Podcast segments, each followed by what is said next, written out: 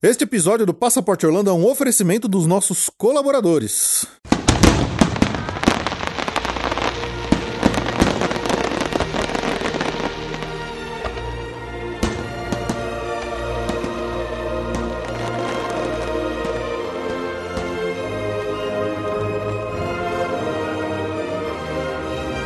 Bem-vindo ao Passaporte Orlando.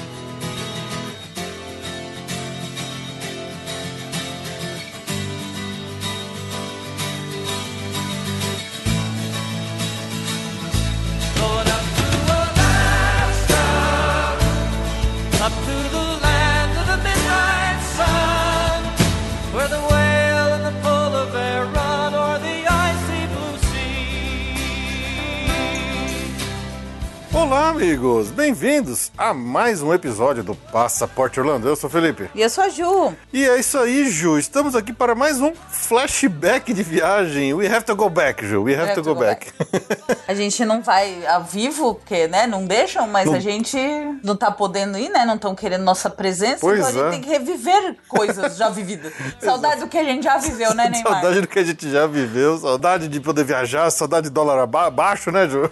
Nossa senhora. Pois é, gente. É um relato de viagem passado. Passado, vai, é. Um antigo, antigo já. Isso. A gente fez alguns episódios atrás aqui um, um, um flashback de viagem, né? Quando já estávamos vivendo aqui no coronaverso. Ou seja, não podendo viajar. O pessoal adora relato de viagem. É, é reclamar. É reclamar tá? que tá faltando, mas a gente não podia fazer nada porque a gente não tava viajando. Pô, eu passei um final de semana no Bourbon Atibaia. Eu posso dizer tudo que eu comi lá. o relato de viagem de duas horas de dois dias. De dois dias. No resort. No resort. Só a Ju e a Maroca. Se vocês quiserem, eu posso é, fazer também. Nem a pau. Aí a gente pegou a estrada. Aí eu dirigi. Aí a gente tava trânsito na marginal. Tem que ser por. Bom, e esse episódio que a gente fez algum tempo atrás, a gente voltou para 2009, quando a gente fez o nosso relato de nossa primeira viagem juntos aqui para Orlando, né? Eu e a Ju, já depois de casados, né? Que foi a, a, viagem inicial lá, que realmente foi a sementinha que, que virou hoje o que é o Passaporte Orlando. Mas tiveram outras viagens que nós fizemos pela, das quais a gente nunca fez um relato de viagem aqui no podcast, porque ou o podcast estava muito no começo, ou a gente naquela época achava que a gente não ia falar sobre coisas não Orlando, né? A gente até fez aqui relatos de viagens mais recentes que a gente fez fora de Orlando, que a gente falou para vocês da nossa passagem pelo Chile, pelo Havaí e tudo mais. Então, algumas dessas viagens que a gente fez para trás ficaram fora dos relatos que a gente, né, tem feito aqui costumeiramente, sempre que possível, sempre que deixa a gente viajar, né, Ju? Sim, estamos sempre, ansiosos. Sempre que não tem uma pandemia mundial atrapalhando na vida, quando a gente pode viajar, a gente vinha aqui e fazia relato de viagem para vocês. Mas algumas dessas viagens ficaram para trás. Então hoje a gente resolveu, né, para matar essa saudade aí de tempos melhores que a gente podia viajar com o dólar baixo pro exterior, nós resolvemos trazer um, um, um, relato de viagem passada, onde nós fizemos em 2013, uma viagem que é uma das minhas favoritas de lembrar, porque é uma das coisas mais doidas que a gente já fez. Nós já fizemos destinos muito, muito legais, mas essa foi uma doideira que nós fomos pro Alasca e nós fomos pro Canadá. E depois demos uma passadinha em Las Vegas e Los Angeles, nada a ver, né? É caminho. caminho a né? lógica foi essa. Ah, é caminho. É caminho. É. Então a gente veio trazer para vocês esse relato dessa nossa viagem maluca aí que fizemos em 2013, que foi muito legal. Tem um pouquinho de Disney, então fica. Tem um pouquinho aí. de Disney, tem um pouquinho de Disney. A gente é, passou né? pela Disneyland, é humano, né? né? É, exato. A gente não é de ferro, né? Não é de ferro. É, ninguém é de ferro. É, então é isso. Viemos aqui para mais um flashback de viagem. Viagem nossa de 2013. Aí a gente vai rapidinho pros recadinhos e a gente já volta para contar tudo para vocês que a gente fez aí nessa viagem. É um relato de viagem do passado. Do passado, é isso. é isso aí. Para lembrar tempos bons e pensar no que a gente vai poder fazer no futuro quando toda essa porcaria ia voltar ao normal.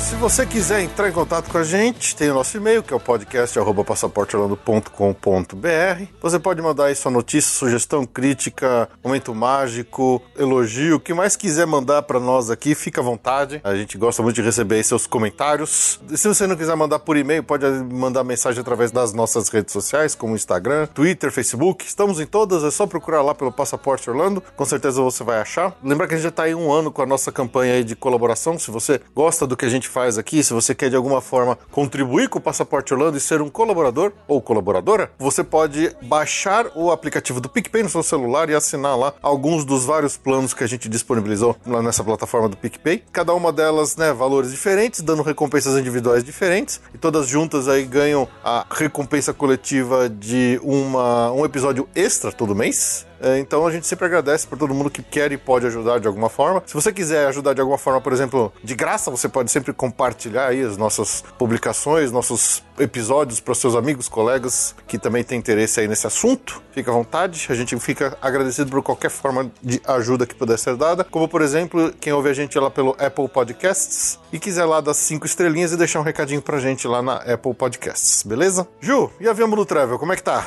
Via Mundo Travel voltou! Estamos de volta! Estamos de volta. Open for business. Parcialmente, Parcialmente. tá? É, mas estamos de volta. Decidimos que a situação deu uma aliviada com tanta vacina, ainda bem. Muito bem, o pessoal se vacinando. É bom ver o pessoal se vacinando. Nossa, é uma alegria imensa. A Via Mundo voltou para a venda de viagens nacionais, tá? Internacionais só para destinos que estejam com fronteira aí aberta. Por enquanto são poucos. Poucos, né? infelizmente. Ah, México, que sempre esteve, alguns destinos no Caribe, Colômbia, Suíça, Turquia. Quiser, lembrando que tem muitas ressalvas ainda para esse tipo de viagem, então tem Certo. que pensar muito bem, certo? É, para você sair, você precisa de um PCR, que você tem, precisa fazer muito perto do voo. Pra voltar, Pra precisa do voltar PCR. precisa de um PCR. Então, se você por acaso der um PCR positivo, você não, ou não vai, ou não volta. É, o que é Então, perigoso. assim, é um momento, mesmo os países que abriram fronteira, é um momento delicado. Os países que não abriram fronteira, principalmente o nosso objeto de desejo maior aqui, que é, o- que é os Estados Unidos, ainda não vou fazer venda. Peço desculpas até, eu sei que já tem gente querendo fechar pra 22.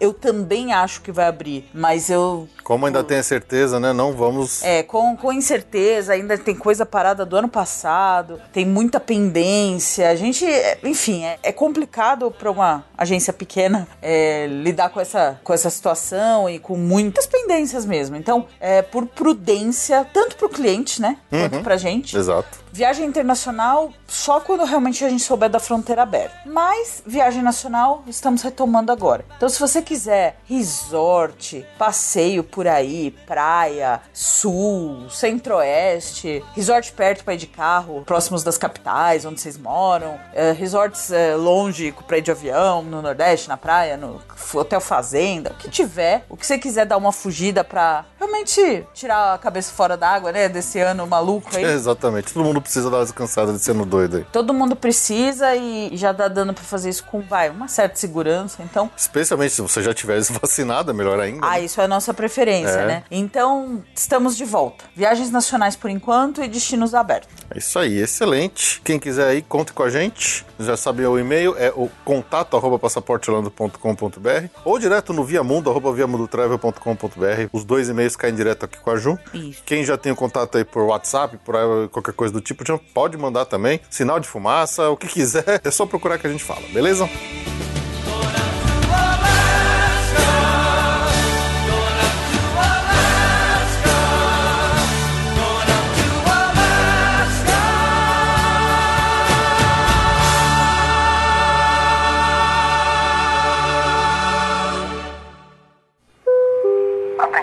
up ahead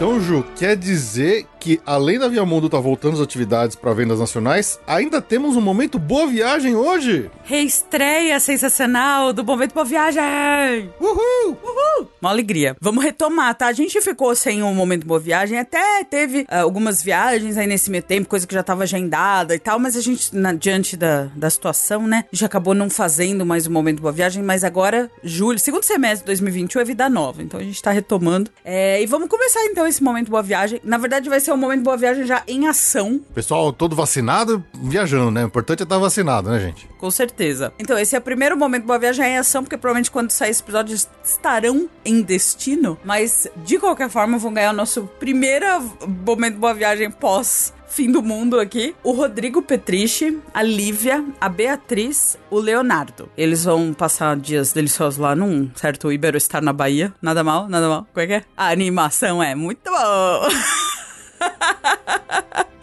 Cês, quem já foi sabe o que está falando. Sim, quem não foi, vá. E vá com, com o Aviamon Travel, por favor. Mas a animação é muito bom. Então o Rodrigo já sabe o que é isso, com certeza. São 16 vezes por dia que a gente fica descobrindo que a animação é muito boa. Aproveitem muito aí esse descanso merecido aí. Excelente. Então, pro Rodrigo e família, excelente viagem para vocês. Se divirtam. Vamos descansar desse ano maldito que a gente tava vivendo aí. É isso aí. Mas tem mais. Temos mais viajantes. Bom, tem mais momento boa viagem. Quem agora tá indo pra Porto de Galinhas, na verdade, Pojuca, a Carla, a Carla Lagana, vai levar o, os filhos, o Felipe e a Isabela, para curtir alguns dias também de resort lá no Marulhos Resort, em Pojuca, em Pernambuco. É uma excelente viagem para vocês. Aproveitem muito. É isso aí. Boa viagem para Carla, Felipe e Isabela. Boa viagem. E tem mais. Tem mais! Caramba! O gerente tá doido! O gerente enlouqueceu! Nada melhor que pegar um friozinho básico em gramado, né? Em julho. Quem vai para lá é o Diogo, Diogo Macedo, a Débora e a Maria. Eles vão passar uns dias lá com a família em gramado. Vai pegar um friozinho básico. Eles que são de Garanhuns, né? Vão pegar pequena amplitude térmica de, de diferença para passar julho em Gramado. Mas vai ser muito legal também. Uma excelente viagem para vocês também. Leva casaco. é isso aí, Diogo e família. Excelente viagem para vocês. Divirta-se, aproveita para descansar também desse momento maldito que a gente tá vivendo aí de pandemia. Todo mundo vacinado. Vacinado. Grande abraço a todos, então. Excelente viagem a todos. Muito obrigado aí pela confiança. E é isso aí, pessoal. Tamo de volta ativo aqui na Via Mundo Travel. Quem quiser já sabe, né? Já sabe.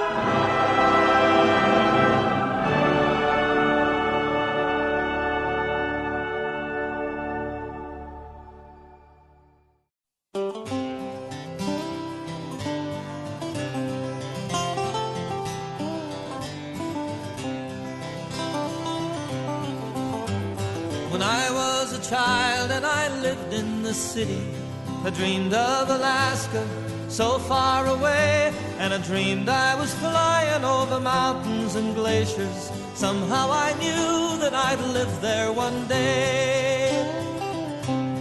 Então vamos lá, Ju. Vamos voltar agora. Vamos, vamos pegar a nossa máquina do tempo aqui, nosso DeLorean, e vamos voltar para o longínquo ano de 2013. Oito anos atrás. Oito, oito anos atrás. Melando, como faz tempo essa viagem? Parece que foi ontem, Ju. Foi. Bom, qual que foi o nosso drive, digamos, quando a gente planejou essa viagem foi a primeira vez? Assim, qual que foi o... Porque assim, é uma viagem com múltiplos destinos, né? Mas a gente tinha um foco original, né? Sim. Que era o Cruzeiro do Alasca. Sim. Né? A gente era louco para fazer esse cruzeiro no Alasca. Já fazia algum tempo que a gente olhava para ele já com, com olhos assanhados, né, Ju? e aí a nossa viagem se foi desenhada, foi desenvolvida em volta desse cruzeiro, né? Sim. Então a gente foi vendo o que, que dava pra fazer antes, o que dava pra fazer depois e tal. E aí eu não lembro, Ju, se foi você que já deu a ideia. Falar, ah, já vamos fazer o Canadá, já vamos aproveitar pegar carro, não sei o quê. Eu não lembro como é que foi a discussão pra gente colocar os destinos de carro, porque, assim, até já adiantando um pouquinho, a gente depois que desceu do cruzeiro, a gente chegou a dirigir 10 horas de carro pelo Canadá num dia só para chegar numa cidade chamada Banff. Sim. Eu não lembro como é que foi isso, Ju. Como se a gente chegou à conclusão e falou assim: não, vamos de carro mesmo, azar, não precisa de avião. A gente, na verdade, quando a gente, né, viu. Começamos a estudar os cruzeiros. Aí, esse cruzeiro que a gente acabou pegando, vou falar dele em detalhes daqui a pouco, ele descia em Vancouver. E aí, a minha memória de. Na época eu não tinha agência, tá? Eu era. É, é verdade, Na é época verdade. eu não tinha nada de, de trabalhar em turismo, nem nada assim, então eu tinha uma vaga, uma noção é, afetiva de que o lugar mais bonito do Canadá, olha, eu não sabia o nome do lago, mas eu falava, tem um lugar no Canadá, que é o lugar mais bonito ever, que tem um lago azul numa montanha com Nas neve. rochosas, né? Então, mas eu não sabia. Eu falei, tem um lago no Canadá que é a coisa mais linda que tem no Canadá. Tem um lago no Canadá. Aí você vai no Sr. Google. Sim, lógico. Lago no Canadá. Digitou lá, apareceu Lake Louise. Lake Louise Porque a gente não sabia que chamava Lake Louise. aí a gente foi localizar o Lake Louise no mapa. E aí que veio a introdução da- das rochosas no Canadá, que é em Alberta. É no estado de Alberta, né? O estado ao lado do estado de, da British, British Columbia, que é Columbia. Vancouver, né? Então o nosso cruzeiro acabava descendo em Vancouver. A gente fez milhares de estudos pra ir de avião, porque eram 10 horas de carro. Exatamente. Ia ficar carésimo. A gente ia chegar no mesmo horário. Eu prefiro sempre carro do que avião. Você vai ouvindo música, vendo paisagem, parando. Então a gente, essa opção pelo carro, apesar de ser longe, essa opção pelo carro foi, foi interessante, assim, foi. Não, e as estradas, a gente começou a olhar, procurar umas fotos de estradas, as, as paisagens que a gente vê ne- nesse caminho da estrada, eles são lindíssimas. É, na verdade, nesse não é tanto. Sim, mais quando exato. chega em Alberta. Mas tinha, porque a gente passou a, por, a por, por bonita cenários. a gente chega mais pra frente. Mas essa, essa, essa estrada de, de Vancouver pra mais Banff prática, era né? mais- bonita, não, era mas bonita. Era mais uma, a maior parte dela era mais uma estrada Normal, né? vis- mas pelo meio do mato ali, cheio dos pinheirinhos, aquelas coisas bem bonitinhas de Canadá. É, né? isso foi mais chegando em Alberta. Exato. Pra, pra ir pra Banff. Mas, enfim, aí foi isso. Então eu falei, eu, tenho, eu sei que tem um lago lindo no Canadá. Procura o lago lindo do Canadá, que eu não sabia o nome, não sabia lugar, não sabia nada. E aí que foi, foi chegamos ali na- Uhum. na- nas rochosas e foi, foi esse o, É. o desenho da, da parte principal. E, e aí eu lembrava que assim, a gente tinha. na- naquela viagem que a gente fez o, o flashback no outro episódio, de 2009, que a gente fez Orlando, Los Angeles, Las Vegas, Miami, Nova York e tal, a gente gostou muito de Las Vegas também. E a gente não tinha voltado pra Las Vegas desde 2009. Aí a gente tava querendo voltar já pra Las Vegas. E aí a gente falou: olha, Banff. cima. Banff, Banff é ali naquela. É, é, pro- é, pra- é linha reta com Las Vegas. é, é, é pra costa leste, Não né? Banff, Oeste. é Calgary, né? Calgary, é. Porque, Bom, a gente chega lá, mas Banff é, é uma cidade a lá Campos Jordão on crack, né? Campos Jordão mega master de- em termos de visual, de paisagem. Mas a cidade que tem o aeroporto, que é a cidade, vai... Próxima. A, a grande cidade mais próxima é Calgary. Então, pra voltar, a gente voltou por Calgary. E aí a gente falou, olha, esse voo, ele não seria direto, obviamente, não ia ser Calgary São Paulo. Óbvio. A gente ia ter que fazer uma, uma, uma, uma, conexão Nos Estados ah, Unidos, nos em algum Estados. Unidos. Aí a gente falou, olha, por que, que a gente não dá uma paradinha, então, em Los Angeles, já que a gente vai ter que pegar o avião mesmo, fazer... a gente para, fica uns dias em Los Angeles. Aí falou, já que a gente tá em Los Angeles, por que, Já que a gente não dá uma esticadinha e passa mais uns dias? E a gente, nossa viagem foi esticando. Então é por isso que a gente fez essa doideira de Alasca, Canadá, Las Vegas e Los Angeles, entendeu? Foi, foi. E essa ida pra Los Angeles foi a nossa primeira visita na Disneyland.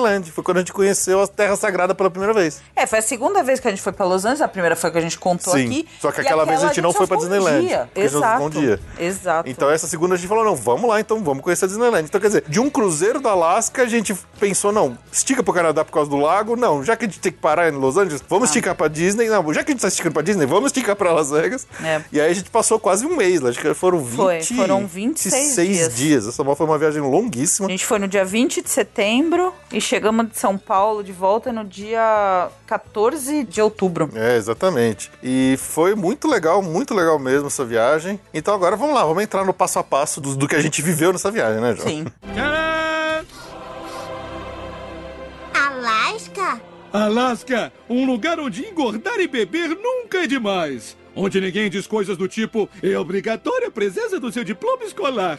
Bom, e aí começou toda a viagem ali com o nosso primeiro, né, saída aqui de São Paulo, com um voo, que a gente fez um- uma parada onde? Em Dallas? Em Dallas. Foi a primeira vez que a gente parou em Dallas, mas Foi vez. só aeroporto mesmo. Só aeroporto. A gente parou muitas vezes em Dallas. Não, porque pensa, na verdade, qual que era o nosso destino final? Seattle. Seattle. Seattle. Por que a gente foi pra Seattle? Porque o cruzeiro saía de lá. Sai de lá. E se você for ver Seattle, é muito longe. Onde é- Seattle é assim, se tem a cidade muito longe. a cidade mais longe de Miami possível dentro dos Estados Unidos é Seattle. Tipo, é... Continental, é, continental, Alasca, exatamente. e Havaí. Exatamente, continental. Ela é diam- é diametralmente oposta à pontinha da Flórida lá, que é o pênis da América, como o Peter Griffin fala. Se você for pro, pro diâmetro oposto nos Estados Unidos, é, é o biquinho lá no canto superior esquerdo dos Estados Unidos, Quase que é Canadá. Seattle. Que é quase Canadá, bem na fronteira já São, Canadá. olha, acho que são sete ou oito horas de voo de Miami pra Seattle. É muito longe. É, quando tem esse jogo na NFL, todo mundo sofre, porque ele sofre o que a gente sofre pra ir pra lá qualquer Isso. vez. Mas assim,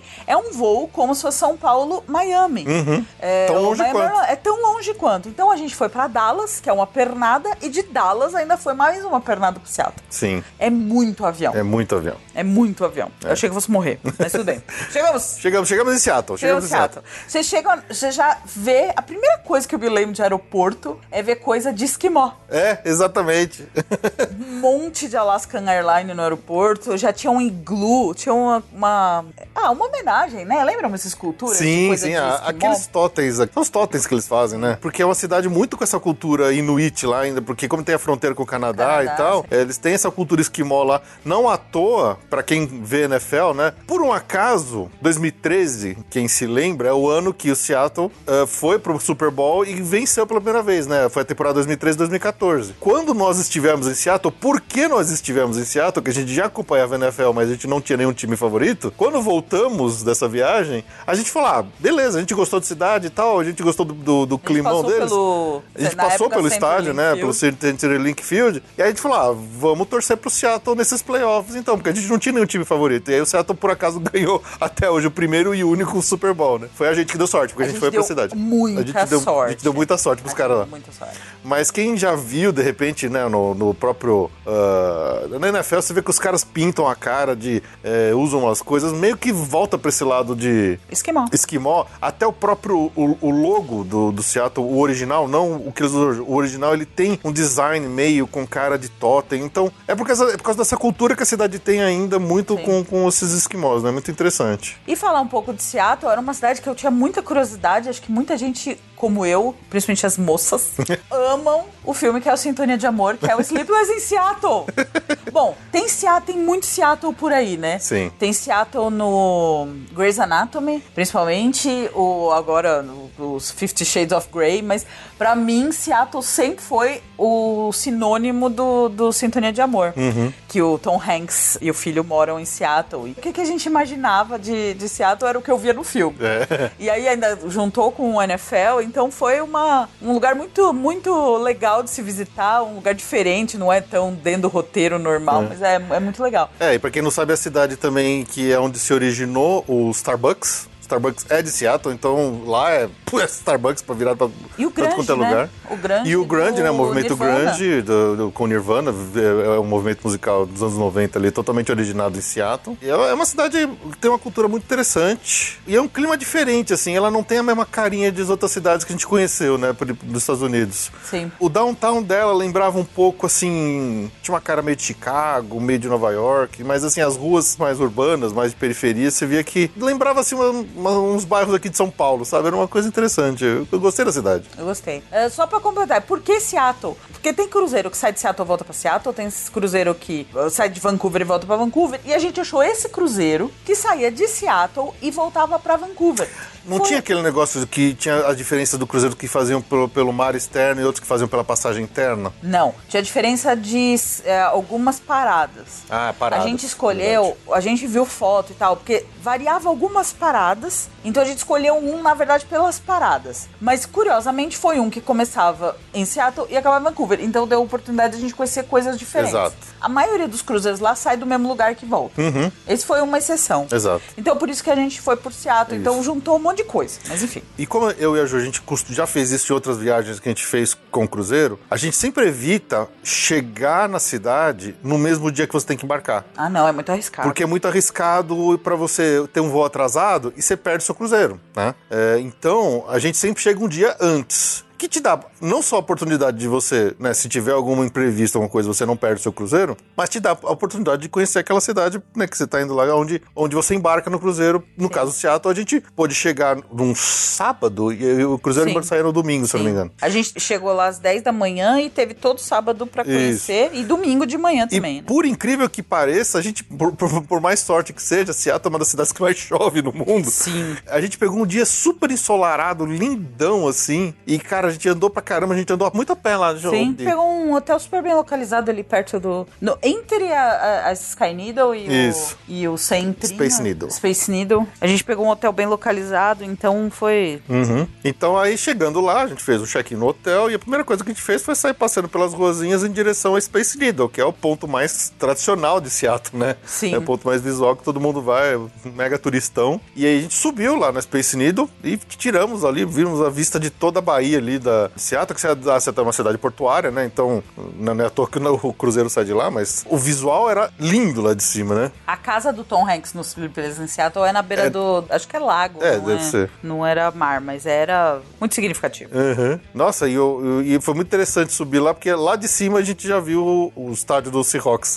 Sim. foi a primeira vez que a gente viu o estádio do Seahawks, foi lá de cima. Sim. E o interessante é que a Sp- Space Needle, ela fica num, num local, num parque, que não tem só ela, né? O americano sabe fazer as coisas, né? Exatamente. Quando a gente comprou o ingresso, a gente ganhou, além da Space Needle, um acesso ao Chihuli, que é aquele museu de vidro. Ah, sim, sim, Lembra? sim. Coisa mais linda? Museu de vidro. Então a gente só marca, marcou o horário pra subir, né, na, na, na Space Needle. Fotos maravilhosas, coisa mais linda. E depois foi, pra- assim, isso a gente já imaginava que ia ser legal. Uhum. Aí a gente veio que grátis aqui no ingresso acesso ao tal do Museu de Vidro. Eu acho que chama, chama Chihuli. Gente, que coisa surpreendente e maravilhosa. É um museu de estátuas de vidro. Muitas de Murano, que eu já tinha visto lá em, na- lá, lá em Murano mesmo, lá perto de Veneza. Mas que demais, que, que lugar mais lindo. A gente ficou muito encantado. Foi, Tinha um foi mesmo. jardim externo de estátuas de vidro. Sim. De escultura de vidro. Foi muito legal. Muitas cores, muitas formas. Nossa, era um negócio muito legal. Foi surpreendente, assim. A gente não sabia Foi. se ia ou não, e a gente entrou e a gente ficou extremamente surpreso e feliz com esse. Passeio, Com esse passeio. extra. É. A gente nem sabia, foi dessas sortes, assim. Eu não sei se isso ainda existe lá, se é uma coisa que fica lá Existe, direto. Apareceu no jogo do Seattle. É verdade, é verdade, é verdade. A gente viu no, umas imagens aéreas, né? Sim.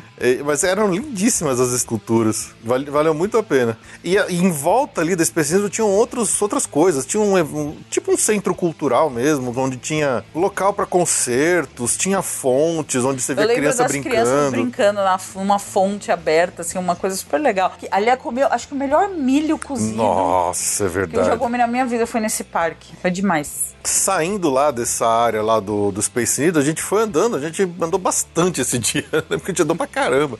A gente foi pra um outro ponto turístico famoso de Seattle, que é o Public Market Center, que é o mercado de peixe de Seattle, que é bem famosinho, até aparece de vez em quando no- quando, tem os- quando a NFL transmite os jogos do, do, dos- dos Seahawks lá de Seattle mesmo. Ele mostra, eles mostram aquela barraquinha onde Não é um mercado de peixe, é um mercado, na verdade é mais conhecido como Pikes Market. O mercado de peixe é o mais famoso, a Isso. barraca, mas ele tem de tudo, né? É, muita coisa mercadão. de mercadão, mas muita coisa de consumo consciente, produtor local, aquelas coisas. Uhum. É. Mas a mais famosa é a barraca de peixe. A barraca de peixe que os caras ficam jogando peixe pro, pro cliente de longe, assim. O cara pede alguma coisa, ele vai, anda uns 10 passos, o cara joga o peixe de um lado pro outro. É, é um evento, assim. é- É famosíssimo. É famoso, Aparece no Sleepless in Seattle. Parece também desliplicado, é verdade. Nós fomos andando, andamos pelo centro É, ali. esse é no centro, né? Então esse foi esse pedaço que a gente realmente tirou pra andar, conhecer a cidade. A arquitetura lá do centro tinha prédios muito novos, né? E também tinha uns prédios mais antigos, bem com cara de Nova York, assim, daquelas, daquela arquitetura mais antiga. Bem interessante. Mas aí depois que a gente andou por esse centro, nesse primeiro dia, como a gente caminhou bastante, eu lembro que a gente acabou assim, meio de tarde, até meio cansado, a gente voltou pro hotel, aí já tava escurecendo. Eu acho que a Ju tava com o pé doendo, já tava.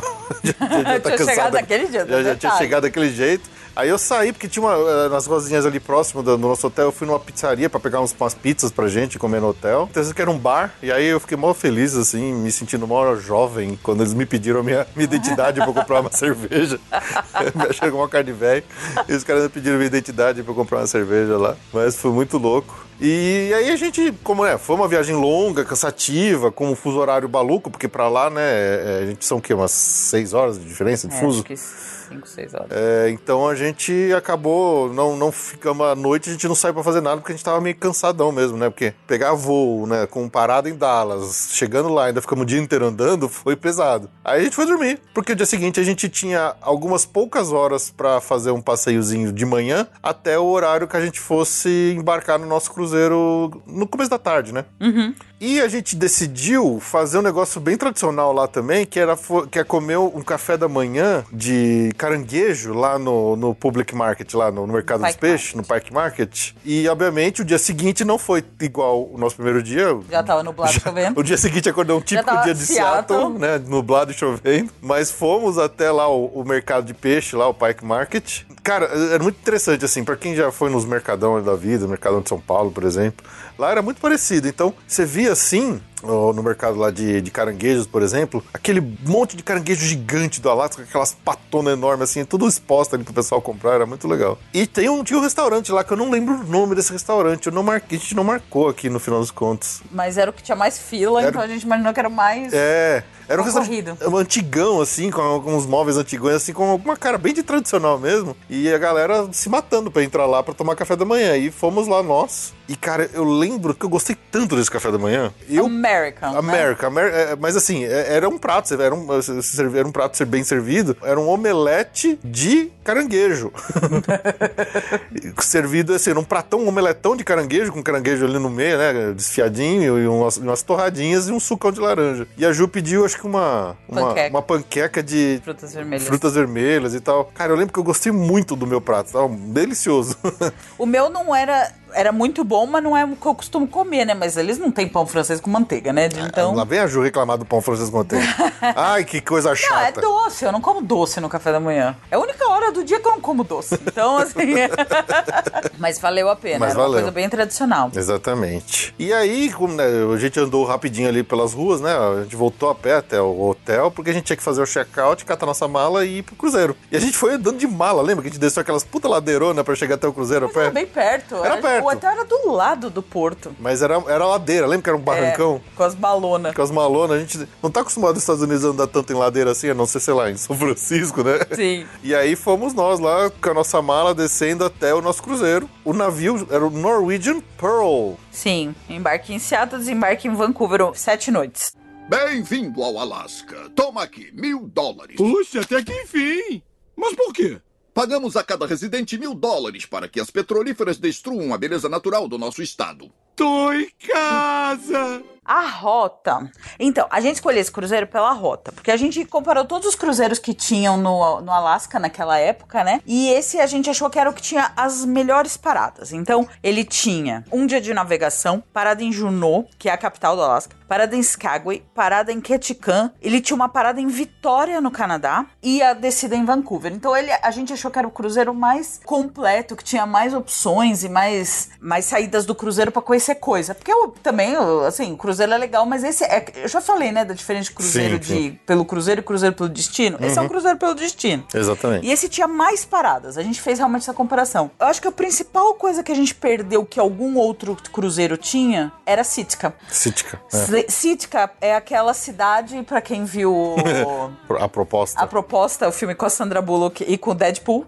Ryan Reynolds. Ryan Reynolds. É a cidade dele, que eles vão lá e tal. De todas as paradas, porque assim também, explicar do Alasca. Apesar do Alasca ser enorme e gigante, a parte turística dele é muito resumida àquela península sul. Mais perto dos, do, do, do Canadá mais continental perto, ali, vai. exatamente, que mareia mesmo o Canadá. A parte turística, que são essas cidades mesmo. O, vai, o grosso ali, o, o território maior do, Alasca, ele não é muito turístico. Tem a Anchorage, Bem no- in- inóspito, né? é inóspito, obrigado. Anchorage até tem algumas pessoas mais curiosas e tal, mas assim, tirando isso, Nice, que é a principal cidade. Mas assim, a parte turística é essa. E ela é feita mesmo de navio porque não tem vias. Sim, não tem estrada que liga essas cidades, porque ela neva tudo, fecha tudo. Então, ou as pessoas vão de avião, ou elas vão de barco. Ou vão de barco. E outro detalhe, o turismo no Alasca, ele é- vai basicamente de maio a setembro. E a gente pegou o último, Último cruzeiro da, da temporada. temporada. Então isso também foi uma coisa bem pi- pitoresca, né? É, porque as, as cidades estavam basicamente esperando o nosso navio para os caras fecharem e irem embora. E, e dizem, diz a lenda que eles vão pro Caribe. Então eles fecham, ia ia começar neve, né? Uma semana depois que a gente ia sair. Então eles fecham os comércios e iam embora. Então a gente pegou realmente a, a última semana de A raspa cruzeiro. do tacho do, Era do, mesmo. do, do pessoal esperando lá. Eles, eles literalmente. A gente até conversou com, com os caras numas lojas lá. Lembro até de, uma, de um Tava cara que era. em oferta, lembra? Tava tudo em oferta, tava tudo em oferta, foi muito legal isso. Eu lembro que eu conversei com um cara que ele era texano, ele tinha uma loja lá numa das paradas, não lembro? E o cara falou pra gente: falou, não, é, é porque a gente aqui, a gente vive do, do turismo que os cruzeiros trazem pra gente. Vocês são o último, na verdade a gente, só- a gente sabia disso e a gente só tá esperando. Amanhã essa loja fecha e eu saio daqui. Só abrem em abril E ano só vem. abre em abril no ano seguinte, porque depois neva, esfria, aí as passagens todas congelam, aí navio nenhum chega, eles não Né? tem mais turismo. Então é, é- é interessante essa parte. É. E outra questão do cruzeiro, né? Acho que a gente até comentou isso em algum outro episódio que a gente falou dessas coisas. Aqui era um cruzeiro muito voltado pro destino, né? Pras paradas. Quando nós fizemos outras viagens de cruzeiros no Caribe, as paradas não eram grandes coisas. Então a gente pegou navios grandes, né? A gente chegou aí lá no Allure of the Seas, da Royal Caribbean, que é um navio gigantesco, que é forrado de piscinas, cinco, seis piscinas. Tem, pista de patinação Tem pista gelo, de gente. patinação. né? Eram navios imensos, assim. Este aqui, que é o o Pearl da Norwegian, ele era um navio menor, não era um navio gigantesco, mas por você estar fazendo um cruzeiro no meio do Alasca, a gente não conseguia ir na piscina porque o ambiente externo era frio. Sim. então a gente não conseguia aproveitar muito, digamos, as, as facilidades que o navio tinha externo. Não tinha aquelas é, pool party, não tinha nada daquelas coisas que normalmente tem num cruzeiro do, do Caribe, né? Então a gente ficava muito fechado dentro do navio durante a- a- os períodos de navegação. E assim, é- é- era um navio menor e tal, então tinha até um, um bar, eles bem central no navio, que tinha um telão onde eles ficavam passando basicamente jogo de futebol, college, futebol NFL o tempo todo lá, né? Os caras são muito fanáticos por Ainda que isso. tinha de navegação exclusiva. É, exatamente, teve dia de negócio. Então, assim, aqui, esse cruzeiro, a gente não aproveitou, digamos, tanto o cruzeiro em si, como a gente aproveitou, por exemplo, os cruzeiros que a gente fez no Caribe, em termos de entretenimento a bordo dele. Uhum. A gente não ia na piscina, porque não dava.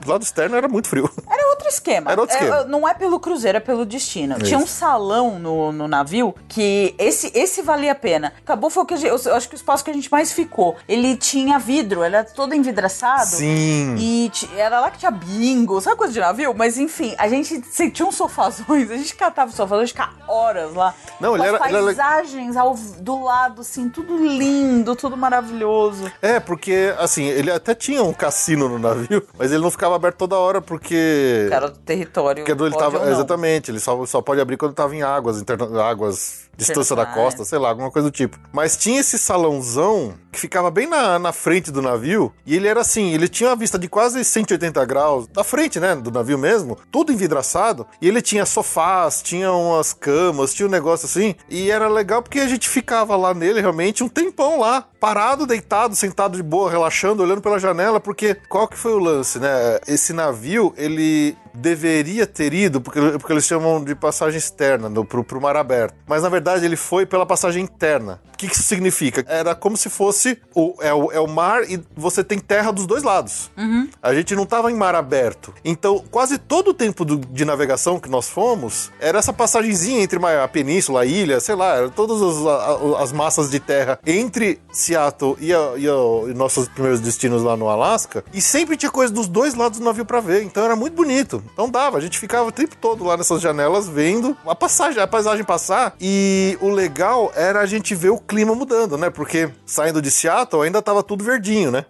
Olhando as fotos aqui, a gente até saiu com um arco-íris, nem lembrava. Tinha um arco-íris com- formado completinho na nossa saída do, do Seattle, olha só. É. Que legal. Então, assim, foi interessante porque a gente teve um primeiro dia inteiro de, de navegação. O, o navio, a gente passou um dia. Foi, foi isso, né? Foi um dia inteiro de navegação, Foi, né? foi, foi. Depois que a gente embarcou, a gente ficou só navegando navegando, navegando, navegando até a próxima parada, né? Que demorou um dia inteiro. E a gente ia vendo começar a aparecer neve na montanha, aos fundos, sabe? E a gente foi vendo começar a mudar esse, esse visual. Então foi muito legal.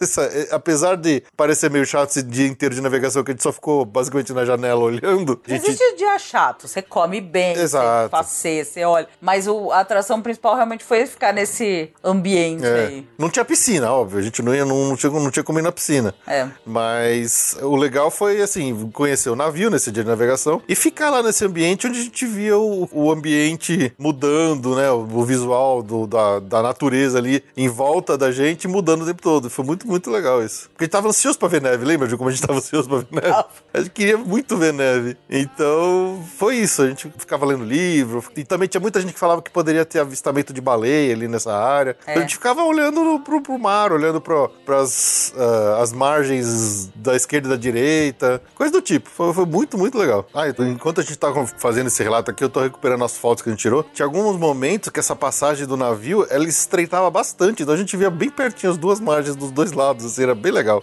Nossa, eu- lembrando agora, eu lembro como foi divertido ver esse... Apesar de ficar dentro do navio o tempo todo, foi muito bonito. A gente passou por coisas muito bonitas nesse Cadê o dia. navio esse, esse dia? Mas Desse dia, desse dia, lindo. desse não, dia. a gente não acreditava, as paisagens iam ficando cada vez mais bonitas. A gente sabia que era um lugar muito especial. Ah, meu filhote ama tanto o Alasca que tá aplaudindo de montão. Lisa, por que não tá aplaudindo?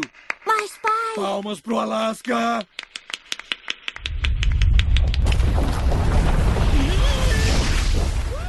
Bom, depois desse dia inteiro de navegação que nós tivemos no navio, né? O segundo dia começou com, vai, a primeira primeiro período também foi de navegação, onde a gente foi chegando mais cada vez mais perto das paisagens. Já a gente já via bastante neve ao longe na- nas montanhas, né? É, e as paisagens mudando e ficando cada vez mais bonito e mais bonito, mas assim, a gente passou a manhã inteira ainda em navegação nesse dia. Naquele mesmo sala que a gente ficou do, do outro dia. A Aquele gente, pra gente tem a nossa marca da nossa bunda. Tem a né, marca da cara? sabuna, aquela cama que a gente. Era mais disputada aquela cama que tinha lá. É. Tinha um monte de sofazinho, mas a cama todo mundo queria ir primeiro. Nessa manhã de navegação, a gente até teve alguns encontros com baleias, né? Uma parada, a gente viu baleias passando próximos ali ao navio.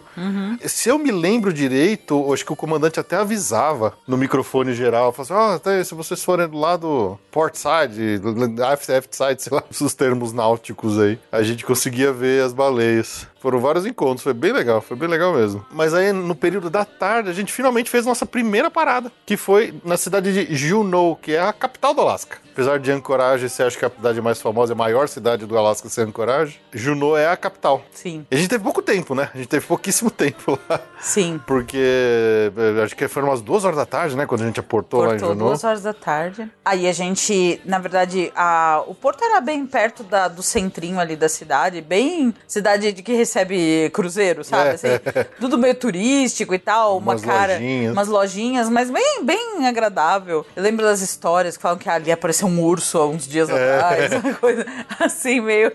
é, Uma cidade bem no pé da montanha, assim, você vê uma baita montanha bonita, assim, no, era- no lembra fundo. que era uma cidade, cidade bem exprimida, né? É, bem espremido. Bem exprimida. E o que, que a gente fez, na verdade? Tinha essa cidade que a gente deu uma voltinha na saída do barco, mas do, do navio, mas a gente tinha contratado um passeio com o navio. Quem conhece cruzeiro sabe assim, quando você faz um cruzeiro, nos dias de passeio de terra, você tem um menu gigante. Então, isso é um primeiro problema, porque você tem umas 15, 20 opções de passeio. Exato.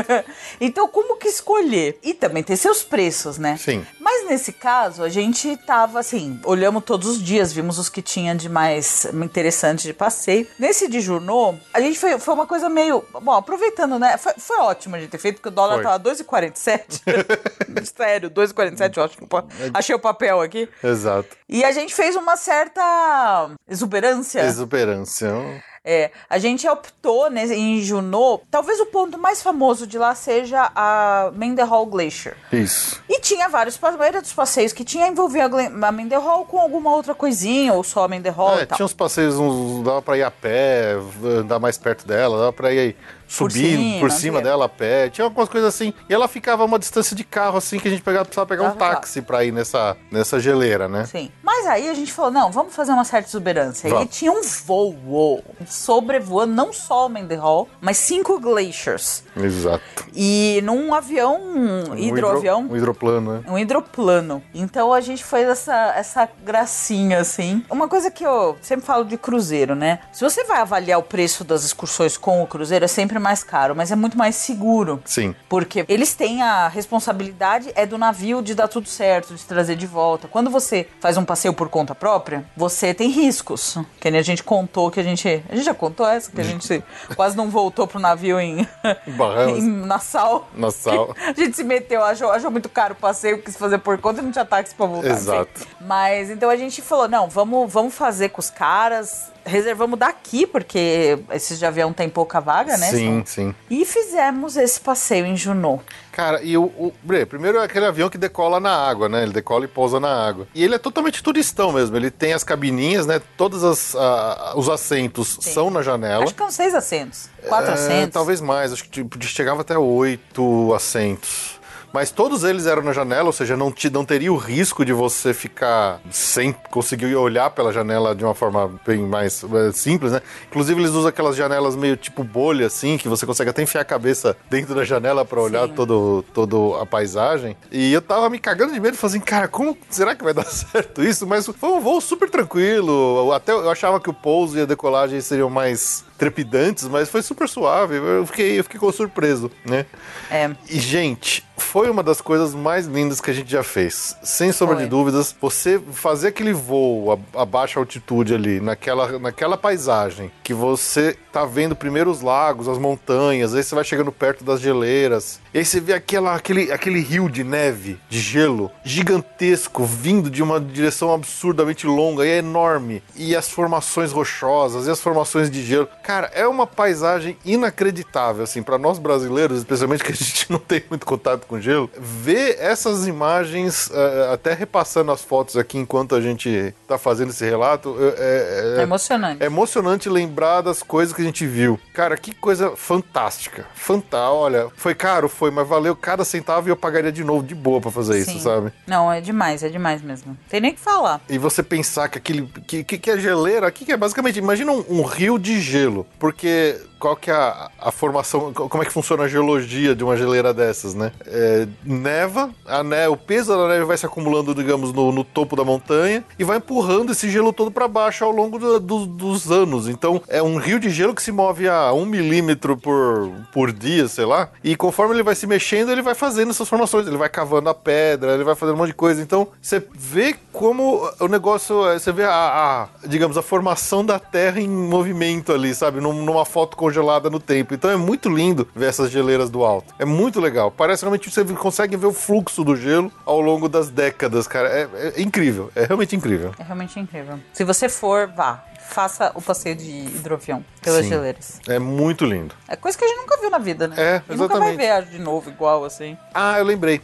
Foi por causa desse passeio que na terceira parada que a gente não, não tinha pago pra fazer o avião, que a gente falou, não, vai, vale pagar, vamos pagar o segundo. E aí, quando a gente chegar nessa outra parada, a gente fala disso de novo. Porque é, a gente, quando decidiu os passeios aqui do Brasil, esse era mais caro e na, na outra cidade que é a... Keticam. Ketchikan também tinha um voo desses, nos fiords, que a gente falou, não, não vamos fazer que é caro, a gente já fez um voo lá em Junot. Mas quando a gente desceu desse, a gente chegou no navio e falou assim, não, a gente precisa mudar. A gente quer o avião. A gente precisa fazer esse avião de novo em outro lugar. E valeu também a pena de novo. Só A gente chega lá. A gente chega lá, a gente chega lá. Não vamos adiantar aqui as, as histórias. É que enquanto a gente tá gravando aqui, eu tô passando as fotos pra lembrar. A gente tirou tanta foto lá de cima que. é, Até cansou o dedo aqui de tanto passar foto pro lado. Porque era muito lindo. Era uma paisagem inacreditável pra nós, sabe? Então. Mas aí, terminado o nosso voo, a gente tinha algum tempinho.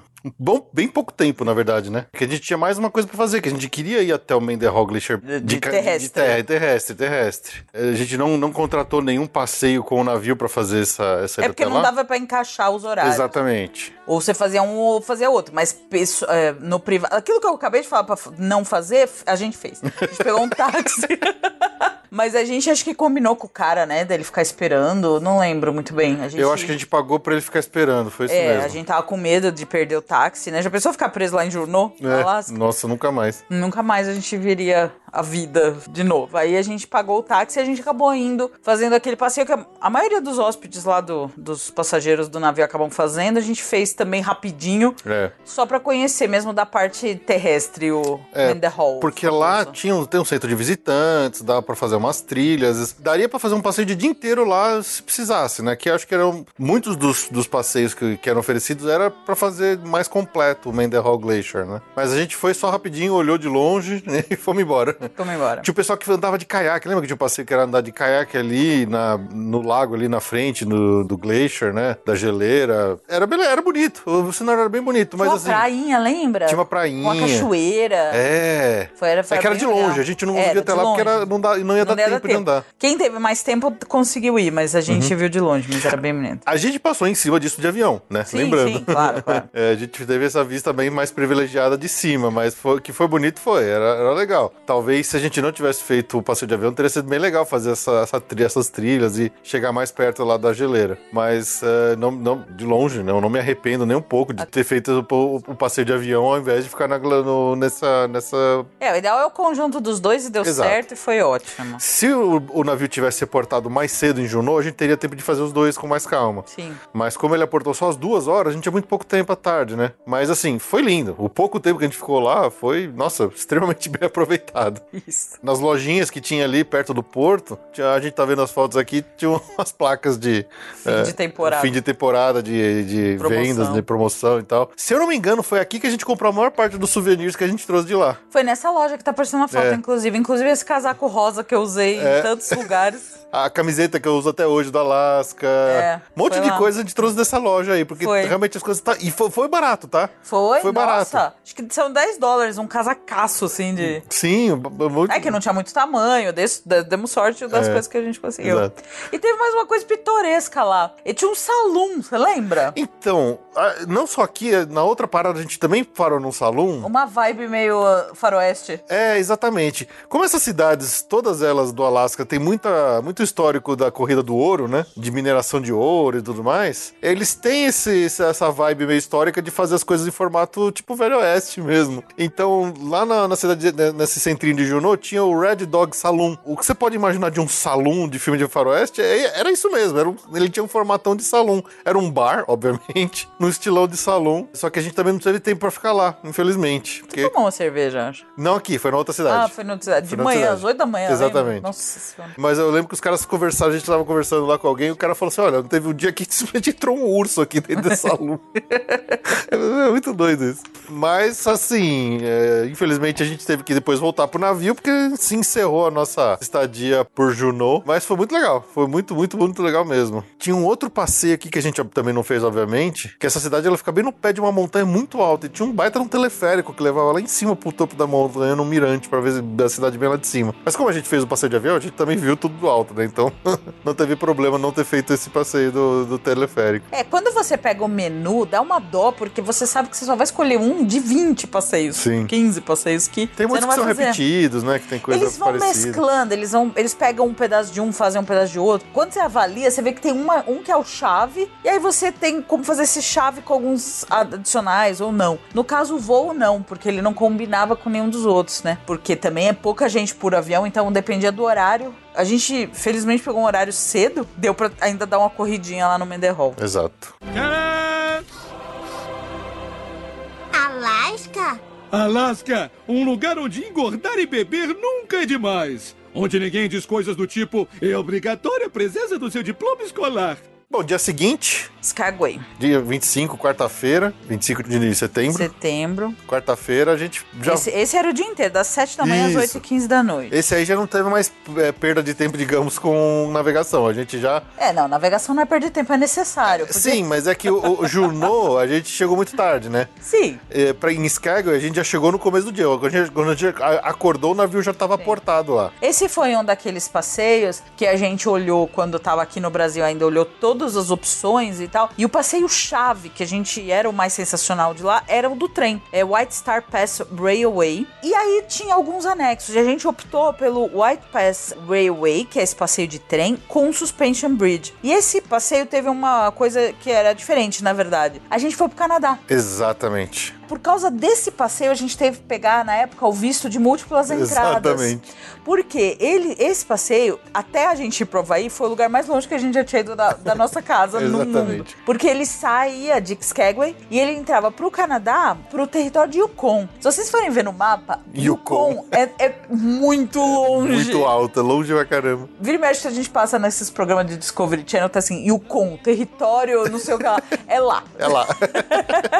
E o trem parava na, Na fronteira. pra pegar documentação das Pra ver pessoas. passaporte, Pra é. ver passaporte. Então, foi nossa primeira entrada. Apesar de estarmos no- nos Estados Unidos, no Alasca, nos Estados Unidos, a gente fez esse passeio para o Canadá. Isso. Pro território de Yukon. E aqui teve uma peculiaridade também que a gente deu uma baita de uma sorte. Este passeio de trem, a gente ficou o dia inteiro nessa cidade, né? E esse passeio de trem ele tinha duas possibilidades, ou de Manhã manhã ou à tarde. A gente decidiu por pegar o primeiro da manhã. Só que quando a gente chegou, o tempo estava absurdamente fechado. Tava tudo nublado, você não conseguia mal ver o topo das montanhas ali em volta da cidade, bem nevoado mesmo. E essa cidade, ela era muito cara de Velho Oeste. Ela tinha, inclusive, até umas calçadas assim de madeira tal. Ela, ela tinha pavimentação, ela tinha rua de asfalto, né? Não é que na terra batida, nada disso. Mas a- as fachadas dos prédios antigos, assim, é, tinha uma cara de Velho Oeste, era muito interessante. Até a estação do trem, né?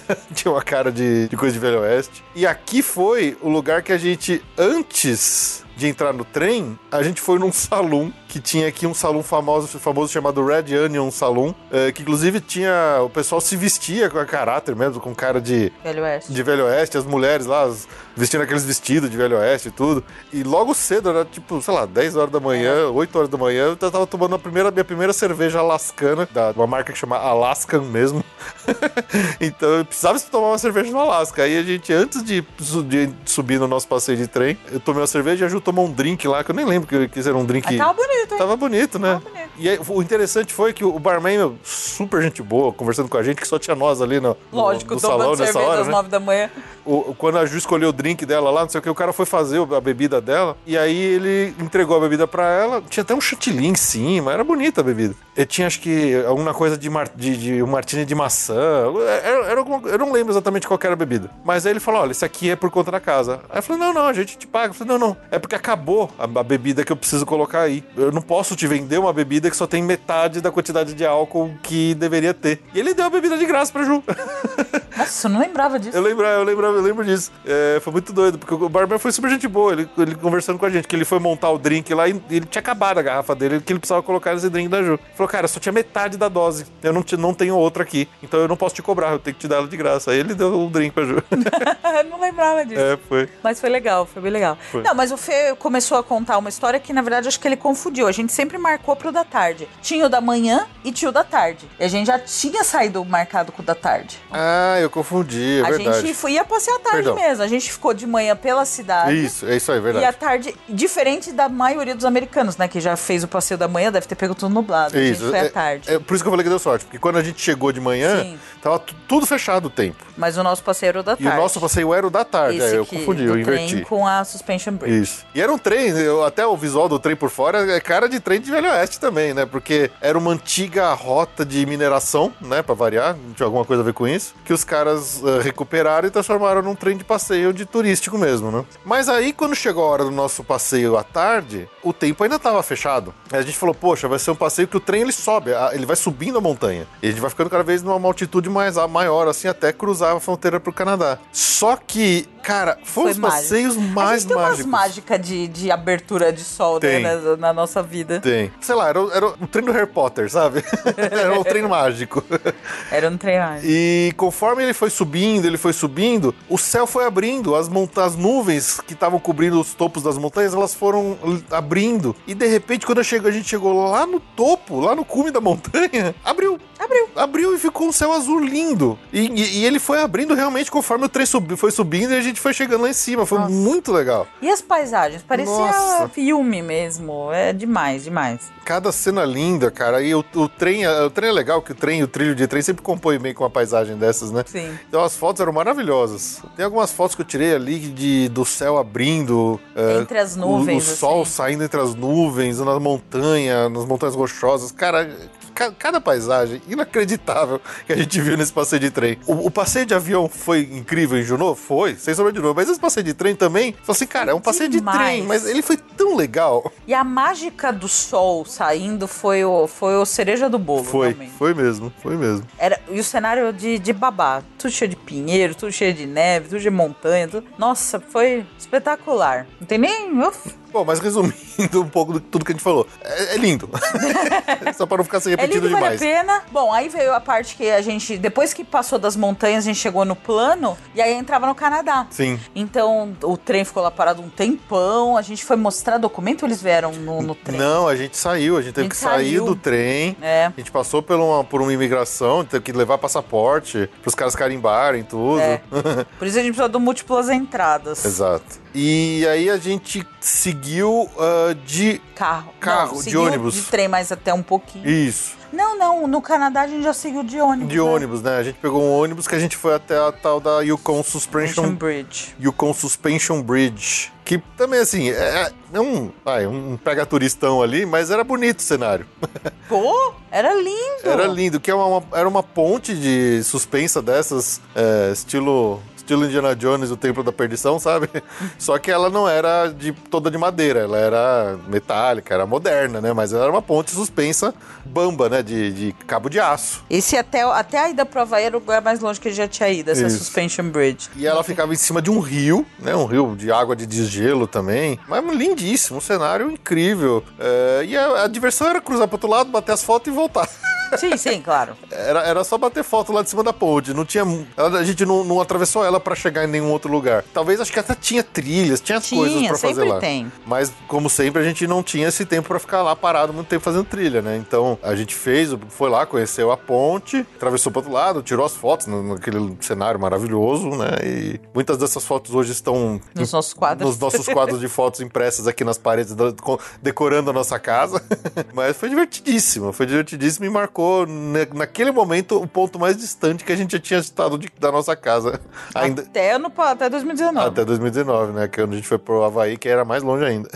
Um pouco mais, mas mais longe. Com sol, tá? A gente conseguiu chegar lá e tinha sol, Exato. que é um milagre pro Alasca. Não, é, então, então foi, mara- foi o milagre do- da abertura do céu no passeio da tarde. Porque se a gente tivesse feito o passeio da manhã, a gente teria pego, pego tudo fechado. Sim. Teria sido bem, bem decepcionante, né? Porque a gente ia ver tudo isso nublado. Foi a mágica do trem subindo e o céu abrindo conforme a gente fosse, foi passando por ele, né? Sim. Mas aí a gente pegou o carro, voltou pra estação de trem, pegou o trem, voltamos todo o caminho A ainda estação de de trem trem. ficava em Fraser, é o nome do vilarejo que marcava a fronteira. Agora passou a foto e a gente viu. É. Ou a gente voltou de carro? Acho que a gente voltou de carro, não foi? Foi de carro até o navio. A gente voltou de ônibus, é verdade. A gente não voltou de trem, o trem não, Não. desceu com a gente. A gente voltou de, de ônibus. É. Porque, se eu não me engano, tinha um outro passeio que era o round trip do trem. É. Que a gente não pagou esse. A gente pegou só o de ida e a gente voltava de carro, porque o carro também passava em outras, outras paisagens, outros locais, outras pontes. Então a gente fez uma rota circular, né, digamos. A gente subiu de trem e desceu de ônibus. Mas quando a gente voltou pra cidade de Skagway,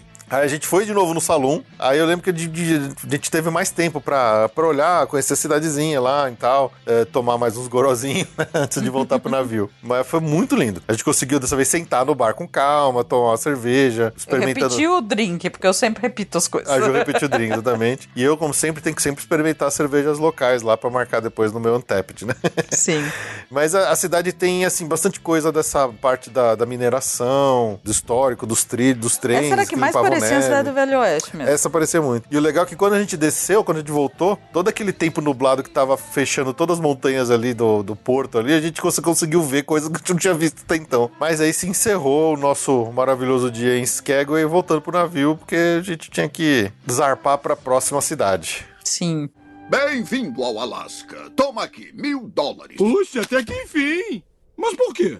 Pagamos a cada residente mil dólares para que as petrolíferas destruam a beleza natural do nosso estado. Tô em casa! Muito bem, o dia seguinte, nós não tivemos uma parada onde a gente desceu do navio, mas a gente teve uma parada. Mas teve um compromisso, Teve um do- compromisso no- dentro, de dentro De do navio. dentro do navio mesmo, que foi também outra coisa sensacional que a gente viu nessa nessa viagem, que al- algo inesquecível também, né? Esse navio, ele parava no Johns Hopkins Glacier. Acho que era esse o nome, né? Ele é, que é tratado como Glacier Bay. É, Glacier Bay. Como é que funciona? É, o próprio navio de cruzeiro que ele entra pelas passagens ali e ele ficava de frente para uma geleira enorme. Que, se eu não me engano, chamava Johns Hopkins Glacier. Glacier Bay é porque toda a Bahia tinha várias geleiras. Sim. Mas a gente ficava de frente para Johns Hopkins. E, e, de novo, né? A gente fez, foi algo parecido com o que a gente falou na chegada no Alasca, onde a gente foi por essa passagem estreita, com margem dos dois lados e tal. Só que aí muito mais frio, com muita nuvem eh, Baixa. baixa, neblina. Neblina. Então também formando. Parecia um cenário de, de fantasia. Parecia mesmo. mesmo, exatamente. E na verdade o cruzeiro ele tratava essa, essa volta na frente dessa geleira como realmente uma atração. Sim. Então tinha um guia, eles anunciavam em todo o navio, a gente subia pro deck externo. Bom, dava pra ver do deck, aquele deck, aquele salão com janela, É. Uhum. mas a gente. Porque tava bem frio esse dia. Acho que esse dia foi o dia mais frio. Devia estar uns menos 5 por É, aí. a gente tá nas fotos aqui no deck externo, tudo de cachecol, gorro, cachecol e, e as velhinhas, os velhinhos estavam tudo dentro, mas a gente ficou fora. A gente ficou fora. E tinha um guia. Você lembra que Lembro. subiu um guia no. Ele começou a falar falando- no sistema de áudio do Isso. navio, explicando o que, que ia acontecer, como é que, que, que acontecia e tal. É um espetáculo mesmo. Uhum. A gente levou binóculo, a gente conseguiu fazer um belo. belo era um passeio sem ser passeio. Isso. Foi bem legal. E assim, como ah, ah, o navio ele chegava bem próximo da geleira que terminava no mar, né, na, na água, a aproximação do navio é super lenta, porque ele vai andando devagarinho, porque próximo ali já começa a aparecer um monte de iceberg, um monte de gelo flutuando. Então ele vai bem devagarinho. E, e, assim, essa, esse sentimento de aproximação, conforme a gente tá chegando perto dele, era muito legal, porque não é que o navio chega correndo, vira e vai volta e volta, embora, correndo, sabe? Porque a volta levava uma hora. A- exato. Ele, nossa, foi muito legal porque o navio foi devagarinho. Enquanto isso, os caras explicando as coisas pra gente e tal. E quando a gente chegou bem mais próximo possível que o navio chegava, o navio ele ficava girando. Lembra que ele ficava girando pra todo mundo de todo que tivesse em todos os lados do navio pudesse ver todas as direções. Então ele ficava parado no lugar simplesmente girando ali na água, né? E cara, eu- uma das coisas que eu mais fiquei impressionado que é o som da queda do gelo, né? Porque eles chamam de trovão, uh, trovão branco, né? White Thunder que eles chamam, que é o som quando um pedaço de- do, do gelo quebra da geleira e cai na água. E é um som totalmente diferente de tudo que a gente já ouviu antes, assim, é um negócio muito diferente mesmo. E, e foi muito impressionante, assim. Eu lembro que eu fiquei encanca- encantado nessa, nessa parada também, porque, de novo, é algo tão, tão fora da nossa realidade, né? Mesmo com o frio, com o nariz congelando, com os dedos congelando, eu não parava de tirar foto lá daquele lugar. Cara, que, que, que cenário lindo, que cenário lindo. Você vendo a variação das cores do gelo, você vê um gelo mais azul, um gelo mais, mais cheio de terra, mais escuro e tal. E aquela geleira enorme, você não tem noção do tamanho que ela é até o navio chegar perto dela, você percebe que ela é mais alta que o navio. É, é é monstruoso, é muito legal, muito, muito, muito bom mesmo. Esse passeio foi incrível também. Eu acho que como vocês podem perceber, essa, essa viagem aqui, ela é bem diferente de uma viagem para Orlando, onde a gente fala as- das atrações, das diversões. Aqui é muito cenário, muita coisa natural, né, que a gente foi ver. Então, é- é- a gente até peço desculpa se a gente começar a ficar muito repetitivo falando que a cenário era lindo, descrevendo isso em áudio sem poder mostrar as imagens. É isso, era mais pra um fotolog aí. É, isso era pra fazer um vídeo de, de YouTube, colocar no nosso YouTube. Eu vou tentar, eu, eu vou dizer aqui no áudio, eu vou deixar no podcast e eu vou tentar cumprir. É, eu vou tentar botar esse episódio nosso no YouTube com fotos. Não sei quando isso vai sair, mas eu vou tentar fazer isso. Pra quem for ouvir no YouTube, de repente ver as imagens que a gente tá falando, porque faz mais sentido, né? Com certeza. Eu vou tentar, eu, eu juro que eu vou tentar. Me cobrem, tá? Se eu não fizer isso logo, me cobrem. Mas foi isso nesse dia, não teve parada pra gente descer do é. navio, mas teve essa parada lá na geleira, no Glacier Bay. E aí chegamos na nossa quarta parada do cruzeiro, no Alasca, que é na cidade de Ketchikan. Sim, Essa já era uma cidade mais, mais cidade, né? Mais cara de cidade mesmo. sim. É, apesar de ser um monte de construção baixinha assim, ela não tinha aquelas caras mais de, de velho oeste que nem as outras que a gente passou antes. É, parecia mais cidade mesmo. É. Tava bem nublado esse dia. Então, esse dia foi aquilo que o Feijado deu uma comentada. A gente tinha um passeio bem básico. A gente saiu daqui do Brasil marcado com um passeio bem básico de wilderness, eh, eh, wilderness exploration e um festival de, de caranguejo. Mas, assim, era bem. Era um catamarã, barco, aquela coisa mais assim. Mas a gente ficou tão encantado com o sobrevoo e falou assim: quando que a gente vai voltar pro Alasca? Talvez nunca. Então, v- vamos trocar desse passeio mais básico pra outro sobrevoo? E aí a gente trocou lá no navio mesmo Foi. por um sobrevoo também, era um hidroavião. Fazia hum, o, o voo pelos fiordes. Isso. Que coisa maravilhosa. E esse teve uma cereja do bolo.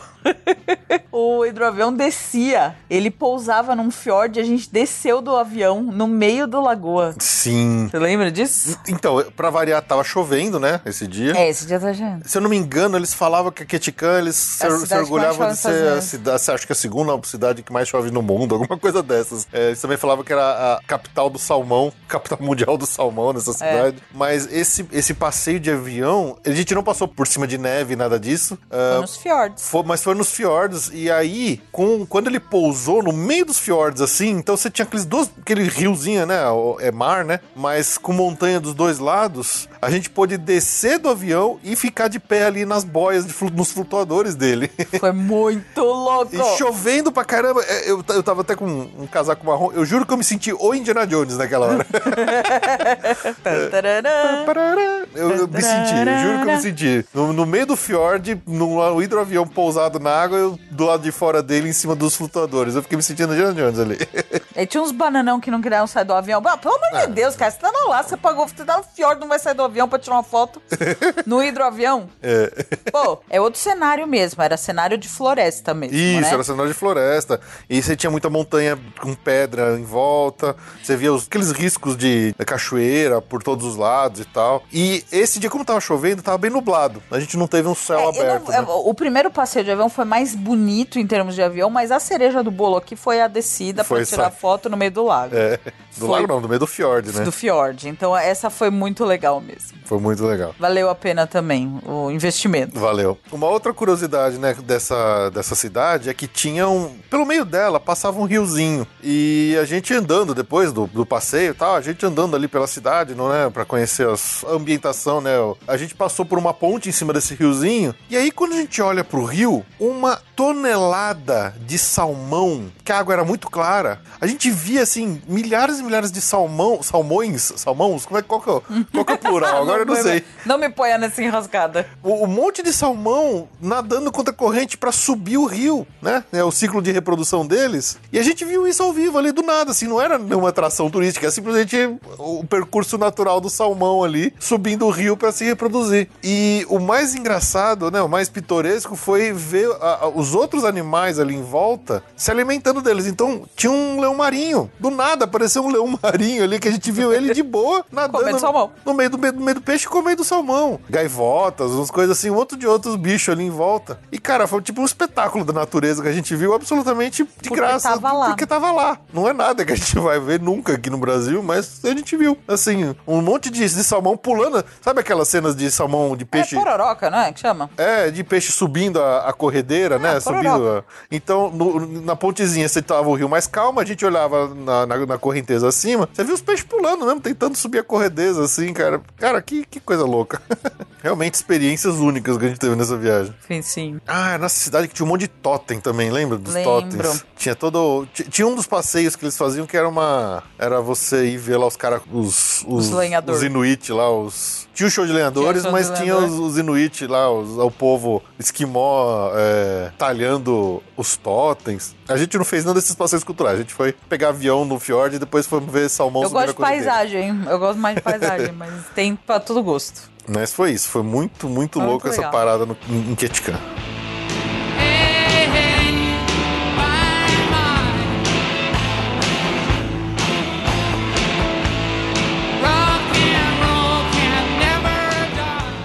Você gosta do conteúdo que a gente produz aqui no Passaporte Orlando e quer se tornar um colaborador e ajudar a gente aqui a manter o podcast seguindo firme e forte? Baixe o aplicativo do PicPay no seu celular, abra sua conta e assine um dos nossos planos para se tornar um colaborador do Passaporte Orlando e receber recompensas individuais e também ajudar a bater a meta das recompensas coletivas para termos um episódio extra por mês.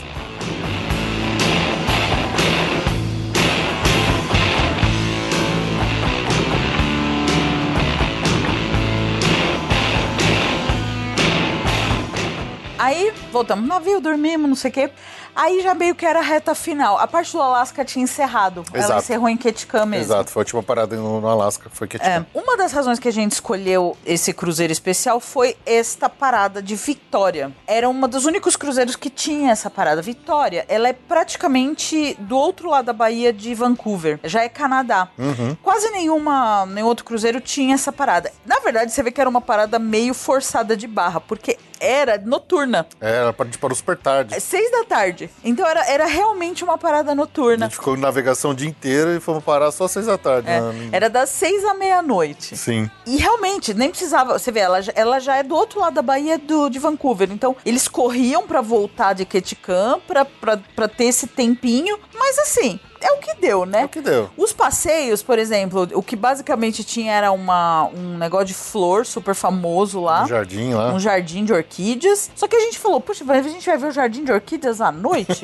não tinha graça, né? a gente não achou muita graça. Então, como o horário era super reduzido, a gente- esse a gente ficou por conta A gente mesmo. ficou por conta mesmo, a gente ficou totalmente por conta. Ficou completamente por conta. Falou, ah, o grande graça dessa cidade é o centro mesmo, ela tem uma arquitetura interessante. É outro esquema, esquece, É uma esquece cidade Alasca. super moderna, super moderna, com construções extremamente modernas. Sabe muito- aquelas coisas de Canadá, qualidade de vida, Nossa, gente bonita, é, estudante. Você realmente sente que você saiu dos Estados Unidos e foi pro Canadá, sabe? Não, é que você não saiu dos Estados Unidos, você saiu nos Estados Unidos exóticos. Exóticas, exatamente. Você, você foi pro Canadá com uma cidade moderna, Exato. super. Outro esquema. Outro esquema. Rica, muito rica. Sim, limpo, tudo extremamente limpo, organizado, bonitinho. Cara, que cidade bonita que era Victoria. Vitória foi muito legal. É. Só que isso foi isso, assim, era uma, era uma forçação de barra pra incluir essa parada porque era só à noite. Então o que, que a gente fez? Acho que a gente pegou um táxi. Não, a gente foi a pé. A gente foi a A pé? gente foi a pé, a gente andou tudo a pé lá. Inclusive, é é a Essa parte mais parte mais pitoresca que a gente vai da- guardar pro, pro final aqui.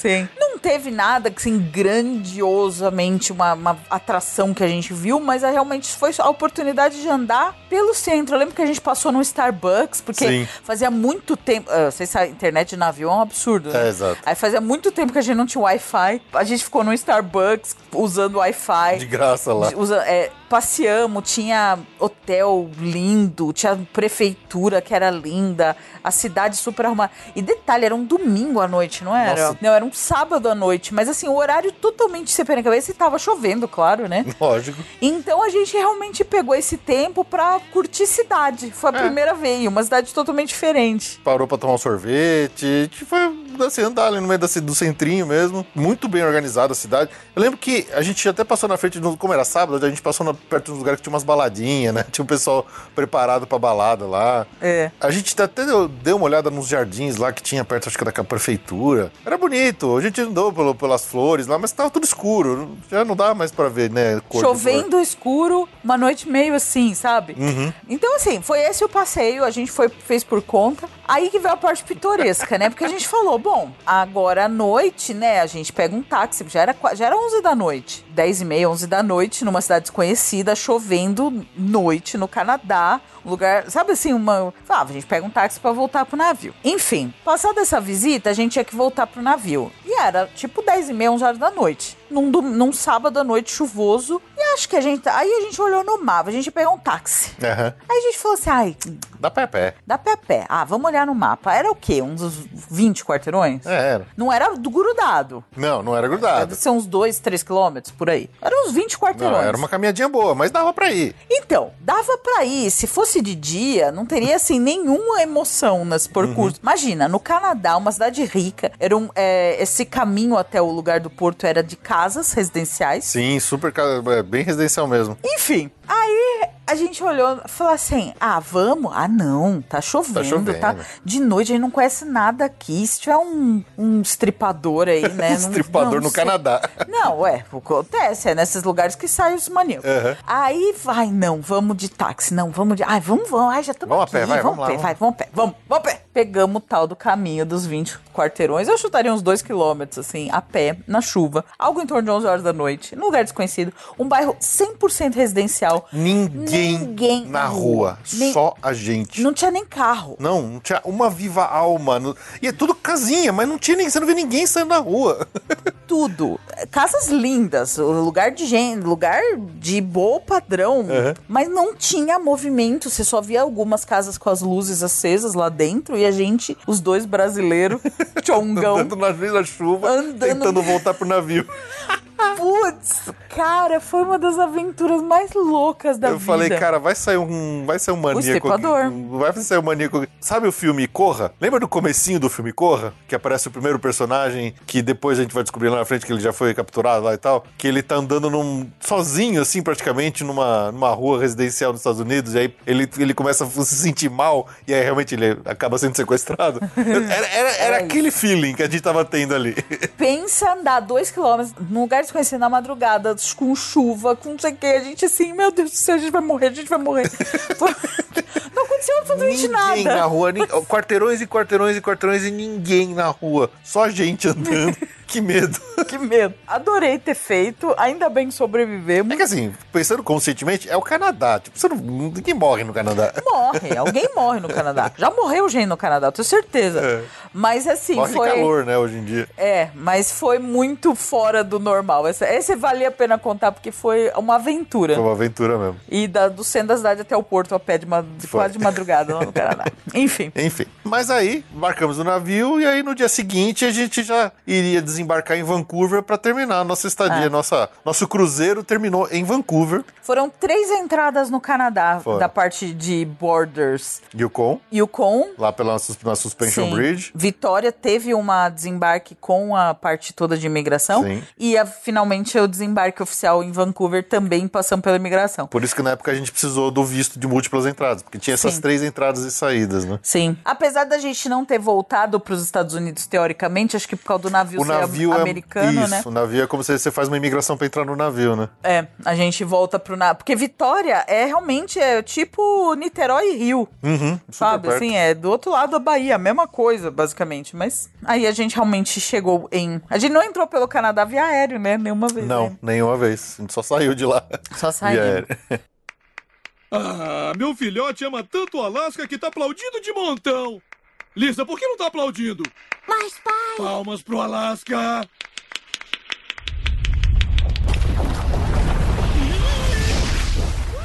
Mas aí, pro dia seguinte, a gente desembarcou super cedo no navio. A gente foi até uma locadora de carro, que nós pegamos um carro. Aí a gente foi bem trouxa. Nossa, acho A que gente foi super a gente enrolado. Foi super enrolado. Na Avis. Na Ives. Nossa, como a gente. Que desgraça aquele cara, né?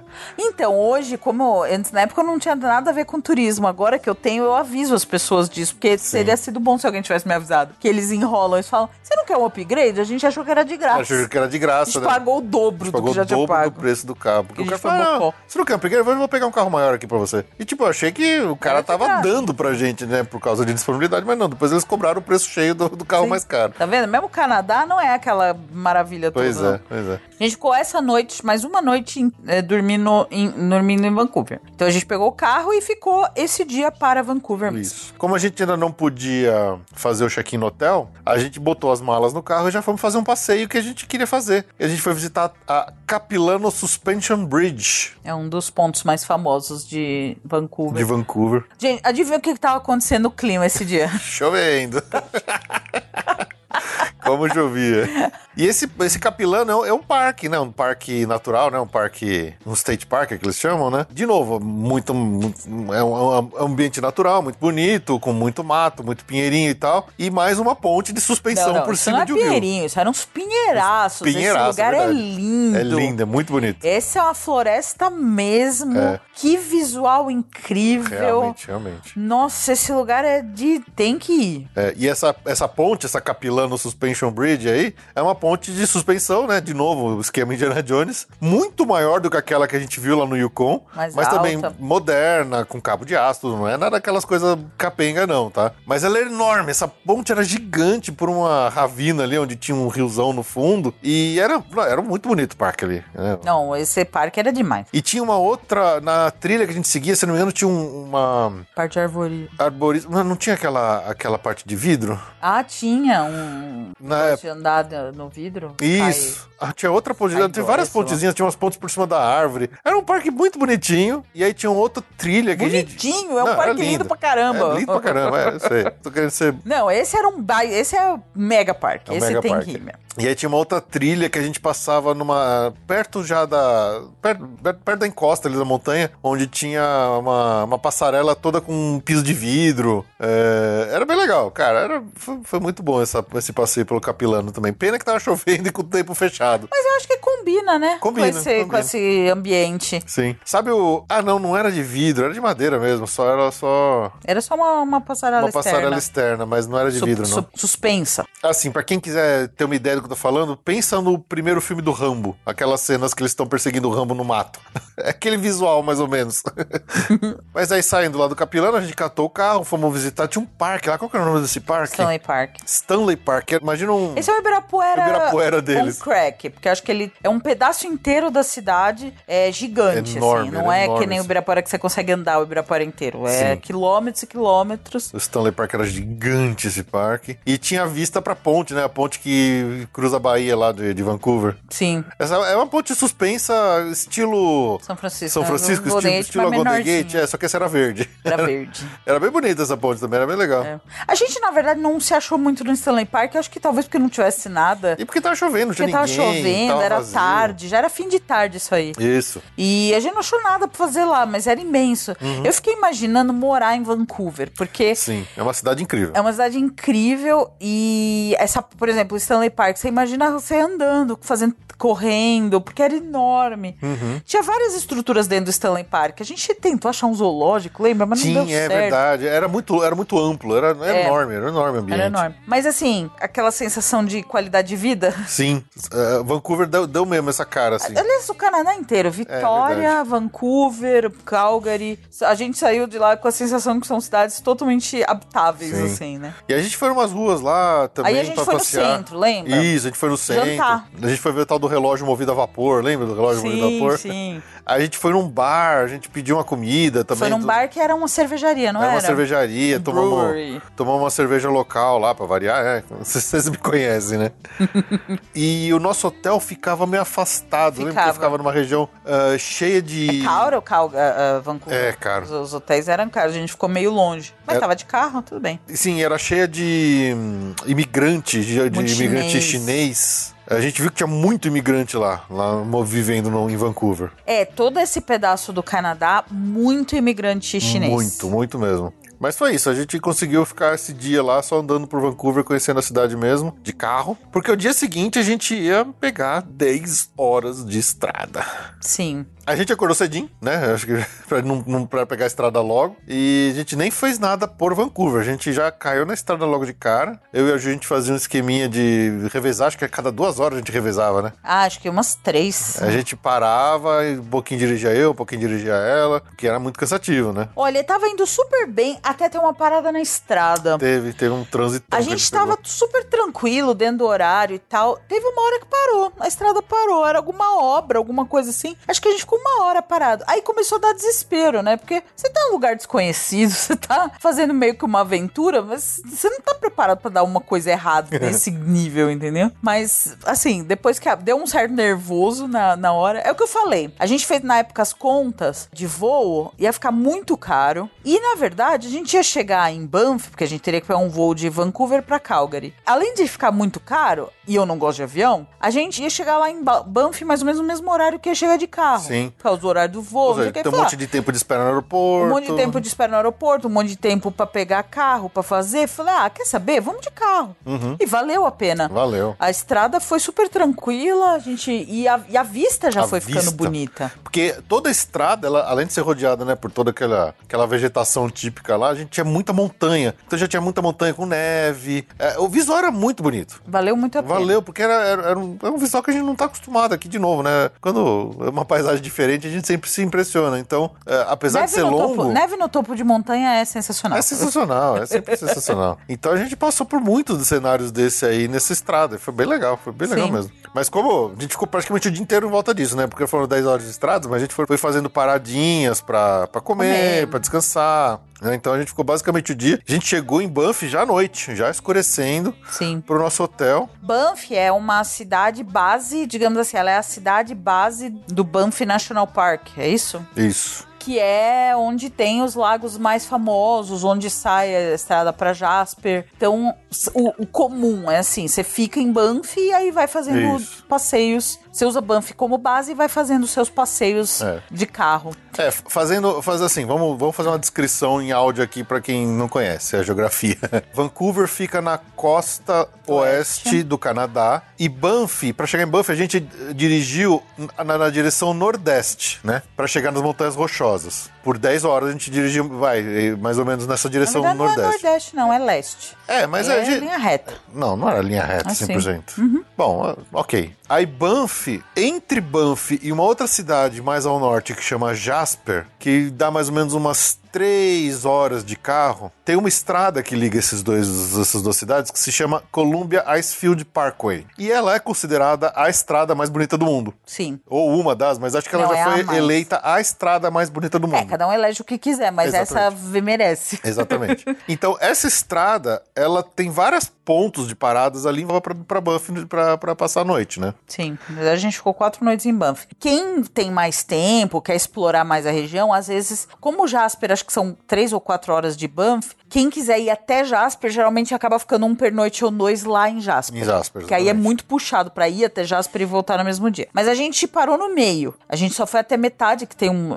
um dos dias, então a gente realmente só ficou hospedado em Banff. Isso. E, a ci- como eu falei, a cidade com o aeroporto mais próxima é Calgary, que é além, né? Mais uma hora além de Banff. Isso. Então, esse caminho a gente, tendo ido de carro, a gente não precisou fazer, né? Se a gente tivesse ido de avião, os horários lá, além do preço do avião ser caro, e além dos horários, a gente ia chegar mais ou menos mesma hora, a gente, além disso, ia chegar em Calgary, ia ter que alugar carro, ia ter que pegar mais uma hora e pouco de estrada pra voltar pra Banff. Exato. Sei lá, na ponta do lápis a gente acabou É. optando pelo carro. Pra ouvir Valeu o música, passeio. valeu o passeio, a gente foi ouvindo música, foi divertido. Foi, foi bom, foi bom. Alasca?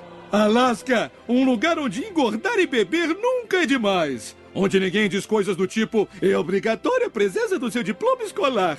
Mas aí, acordando no primeiro dia em Banff, já no dia seguinte, a gente começou a visitar os pontos ali em volta da cidade. A cidade de Banff mesmo, ela é bem bonitinha, mas ela é ba- basic- basicamente uma rua. É, ela é tipo uma rua com os Sim. hotéis ali em volta, uma baita montanhona também no fundo Então, dela. é, o cam- é um campus. Do, talvez seja mais um Monte Verde. Monte Verde, é. que é uma Verde é rua, Retira mas com as montanhas Isso. de arrepiar até a alma, assim, Exatamente. de lindas. Mas muito bonitinha, muito organizada, muito limpa, como, como o Canadá, é, de um modo geral, né? Sim. No dia seguinte a gente já começou a fazer os passeios, né? Então a gente já pegou as estradas lá pra pegar os caminhos pra conhecer os lagos, as coisas que a gente queria ver. E a gente já pegou pela primeira vez neve caindo. Foi. Foi a primeira vez que eu e a Ju vimos neve caindo. Então, na- nessa primeira passeio, já logo de cara, que a gente tava indo pro, pro primeiro lago que a gente ia parar, que é o Lake Moraine, a gente já pegou neve na estrada. Então foi muito bonitinho, assim, foi muito legal. Na verdade, olha, isso foi dia 1 de outubro, foi que a gente entrou. Eu acho que tinha uma regra que a partir de acho que 15, 10 de outubro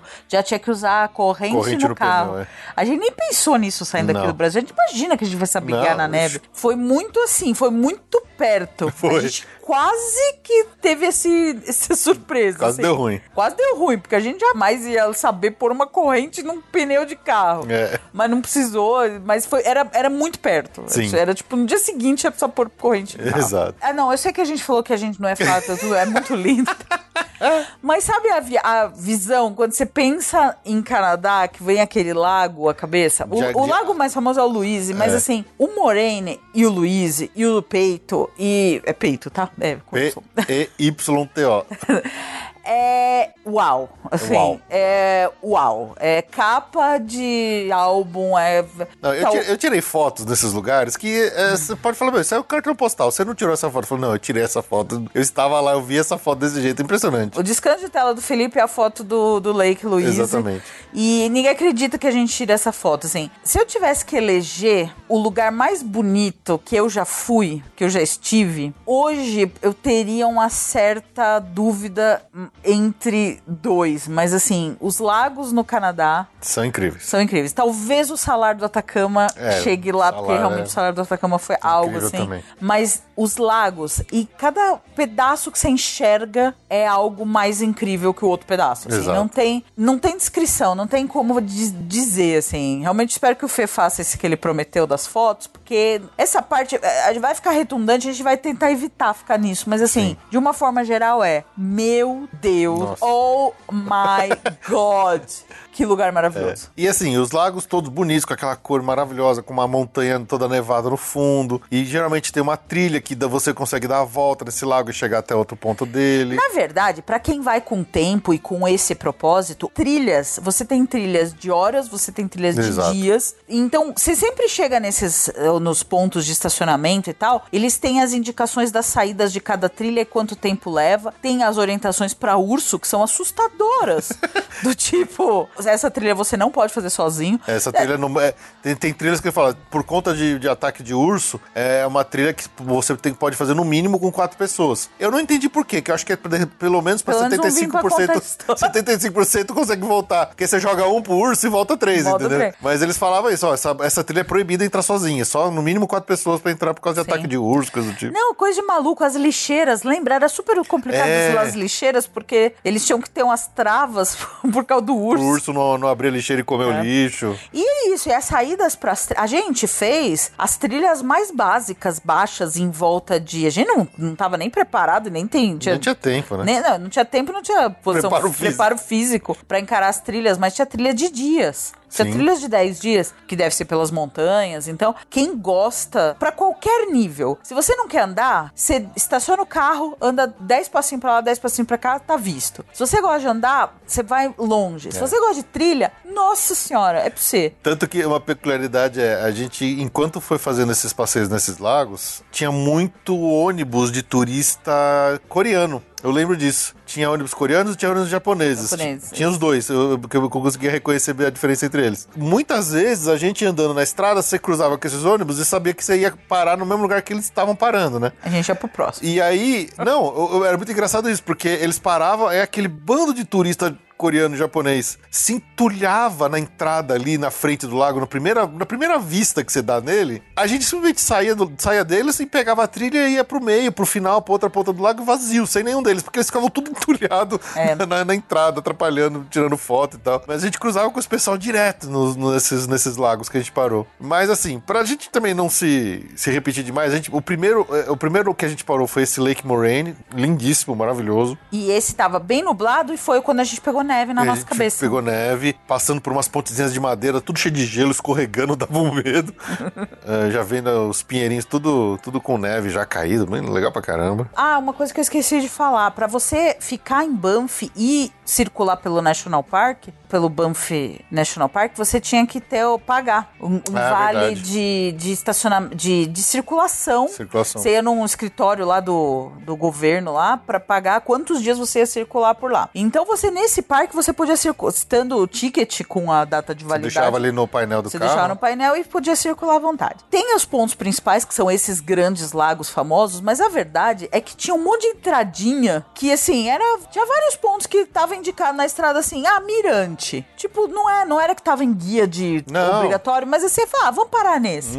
Meu Deus do céu, teve um que só faltou o trem do Harry Potter, assim. Teve, teve uma parada que foi incrível. A composição da imagem é, é incrível, porque era uma curva de rio, toda Uma- forrada de pinheiro dos lados, o trilho do trem passando em volta, né? Com uma montanha nevada ao Ao fundo. fundo, com o céu abriu, porque depois que a gente saiu Depois do Lake Moraine, o céu abriu. abriu. um céu azul lindo também nesse dia. Não, não tem, não tem como descrever mesmo. E assim, coisa sem aviso. Tipo assim, ah, entra aqui, tem um mirante. Uhum. É, se- mirante, seta. Você, tá bom, vamos ver o que, que tem nesse mirante. É, enlouquecedor, porque cada lugar é mais lindo que o outro. Aí depois teve uma parada que a gente fez num local onde tinha uma, Uma formação, uma, de umas cachoeiras que foram de gelo. cavando a pedra e aquela pedra toda cavada que formava várias cachoeiras também. Tinha uma trilha enorme pra ir ver isso. Mas assim, esse dia a gente ficou nessa. A gente, depois do Moraine, a gente foi parando em vários, vários lugar, locaizinhos desse pra conhecer todas essas paradinhas assim. E, cara, é um lugar mais bonito que o outro. Bom, a cidade, eu lembro que até a gente passou um pouco de dificuldade pra comer, não tinha muito restaurante bom, era tudo Não, meio. a gente só não foi muito atrás das coisas, mas É, tinha. mas- e uma coisa legal que a gente amou também, o hotel, apesar de estar, sei lá, zero, graus, Tava zero graus. tava zero graus, tinha uma piscina aquecida e a gente foi na piscina. Externa. Externa. Externa. Com uma lareira no meio. É, Ai, imagina que imagina que, o, que os quartos do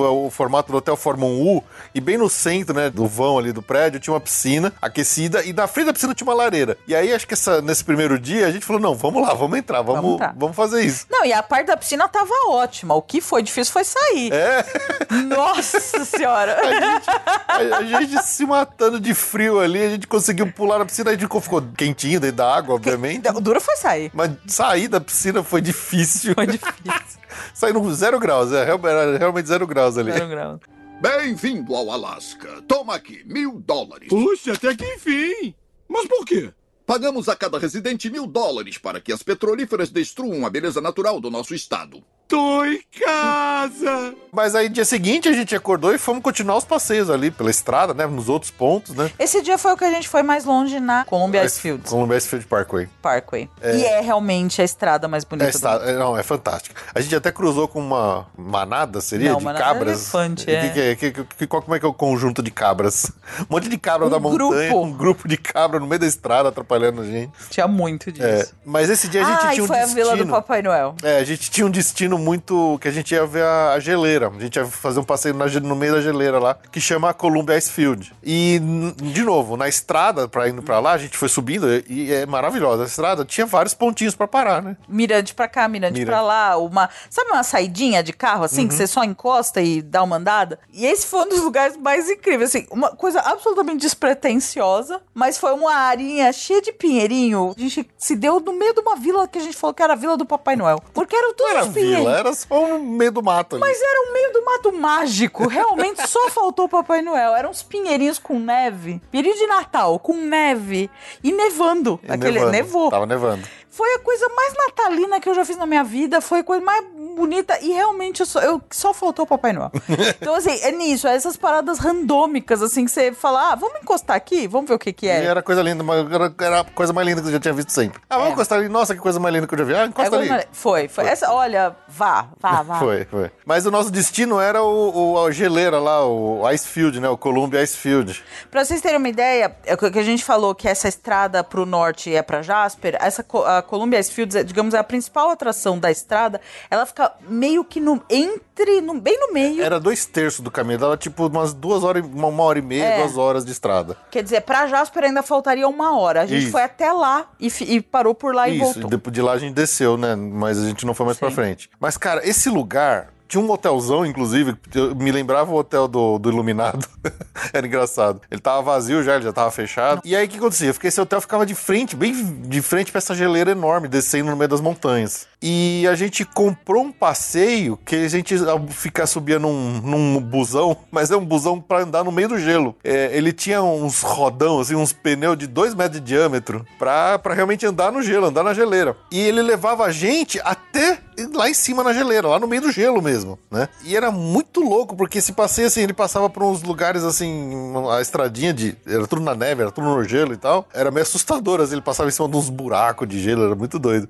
Chegando lá em cima, na geleira, a gente desce do ônibus, a gente pode andar ali. Tem uma área que eles preparam pra gente, né? Mas eles falavam assim, não fique fora da trilha, porque pode ter buraco no gelo, que você não sabe o quão profundo que é, que se você cair lá, você pode se ferrar, né? Então eles preparavam uma área ali pra realmente pro turista, pros turistas ficarem. E aí eles cravaram uma bandeira do Canadá ali bem no local e ficou um ponto de foto muito legal, né? Uma das fotos mais legais que a gente tirou, né? A gente deu sorte de uma, de uma menina que, fotógrafa, que manjava muito de tirar foto, tirar de nós uma das fotos mais legais que a gente tem desse, desse lugar. Sim. Mas as- você sentia aquele, aquele vento gelado vindo lá de, de cima da, da geleira. Foi mais uma experiência, assim, incrível dessas que únicas na vida, sabe? Ir de busão até o meio de uma geleira enorme.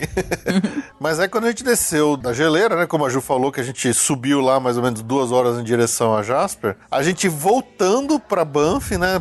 Descendo de novo pra sul, a gente foi parando em mais alguns desses pontos, de mais lagos e mais coisas interessantes que tinha pra ver nessa, nessa estrada, porque realmente não é à toa que eles falam que é a estrada mais linda do mundo. As paradas são inacreditáveis. A Né? estrada é bonita e as A paradas é são bonita, bonitas. é. Acho que a gente parou num Emerald Lake, que era um. e- Entre todos era um dos, assim, menos. É lindo e maravilhoso, mas não era tão famoso. Isso. O- uma das paradas foi no Peito Lake. Peito Lake. Esse é um dos mais famosos, ele é muito lindo. Qual que era o lance do Peito Lake? Ele, você para no estacionamentinho e você tem que subir uma trilha morro acima pra chegar no mirante pra ver ele lá de cima. E cara, a vista desse lago é um- aquele lago azul turquesa bem forte, sabe? Parece que ele é aceso de tão claro que ele é, com aquela toda matagal em volta, com montanha, é, é aquele cenário que a gente já falou. Mas a vista dele lá de cima do topo desse mirante é incrível, é, é lindo, é muito lindo. É muito Ele é um lindo. lago mais recortado, então ele fica bem bonito. Ele, Ele, tem fica, um formato bem bonitinho, assim, né? Bem diferente. Parece, parece uma um mão. lobinho. É, é verdade, um lobo, é verdade, É olha. um lobinho. É verdade. Eu lembro, acho que a gente parou mais uns outros dois lagos lá, eu já nem lembro o nome de todos eles, É. porque tinha tanta parada, tinha tanto lago, e todos eles encontrando com os ônibus dos, dos turistas.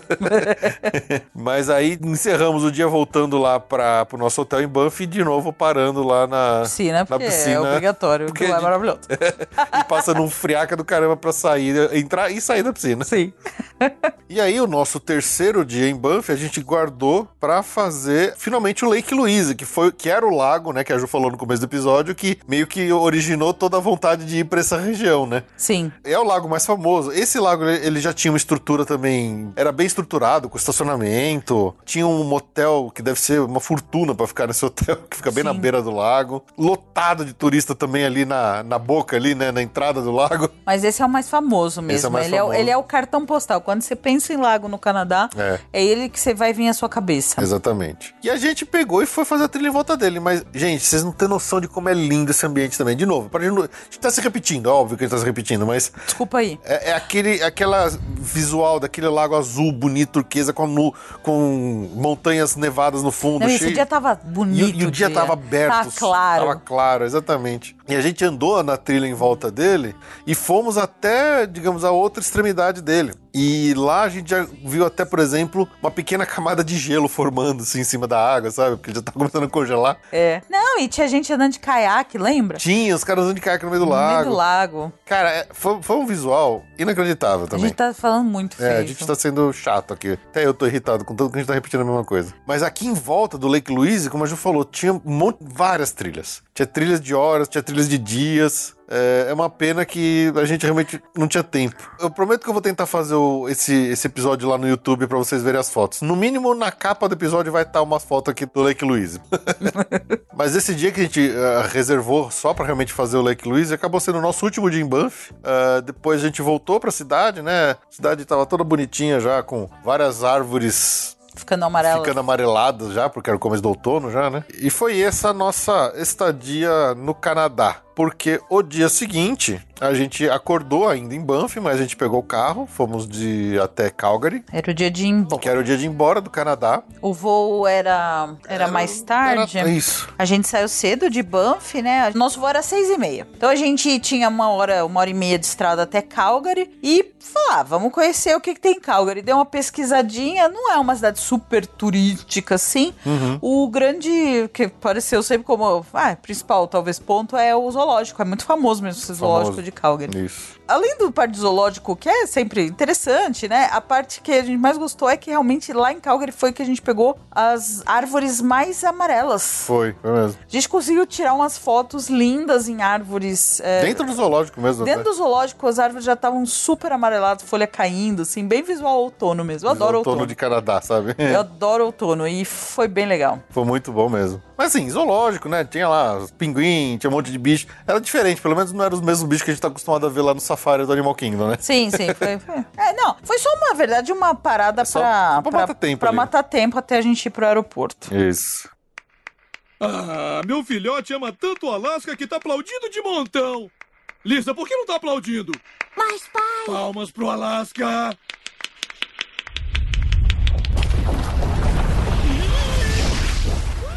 Mas aí a gente pegou o voo de Calgary para Las Vegas. Gente, esse foi um dos voos mais divertidos da vida, porque foi, um voo direto pra Vegas de um lugar que tava indo basicamente pessoas locais de lá pra curtir o final de semana, porque ainda isso aí, olha, era sexta-feira. Isso. Então a gente pegou. O- o voo da tinha uns- alegria. o voo da alegria. um monte de jovem nos seus 20 anos, 18 anos. Galera indo fazer despedida de solteiro. Tinha despedida de solteiro, tinha despedida de solteira. O povo entrou no avião já assim. "Uh!" Os caras já estavam de sombreiro dentro do avião. Já, os canadenses de sombreiro dentro do avião pra ir pra Las Vegas, É. porque era uma sexta-noite. Vocês têm noção? Os caras já estavam bêbados dentro do avião. Foi, olha, foi um dos aviões mais divertidos que a gente já pegou, porque realmente, assim, quando a gente vai pra Vegas, você não vai pra Vegas, você vai pra Dallas, Miami, Uhum. qualquer lugar pra fazer uma conexão só e você vai pra Vegas. Esse não, esse já era o party plane, você sabe?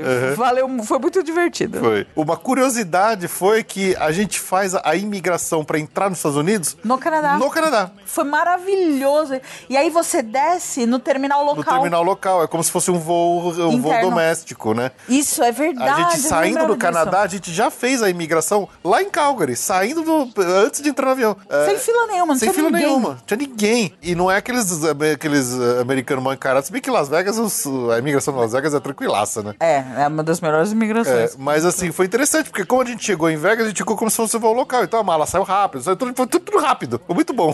Foi excelente, porque ele desce num terminal, num terminal interno Isso. em Las Vegas. Essa foi a segunda vez que a gente esteve em Vegas. A gente ficou no- hospedado no hotel que a gente depois, pela segunda vez, que, a- que a gente repetiu o mesmo hotel da, da viagem de 2009, né? Que foi Sim. o Stratosphere. Mas a gente não gosta mais de ficar Don't nesse hotel. there. Não, não, não, não aconselhamos isso. É muito melhor ficar mais pro meio da strip, lá na, na área melhor ali, perto do Belágio, no Paris, no Link. É, no qualquer coisa entre o, o Planet Hollywood. o Planet Hollywood e o Treasure Island tá bom. Isso. Ah, ficar lá no Stratosphere é zoado.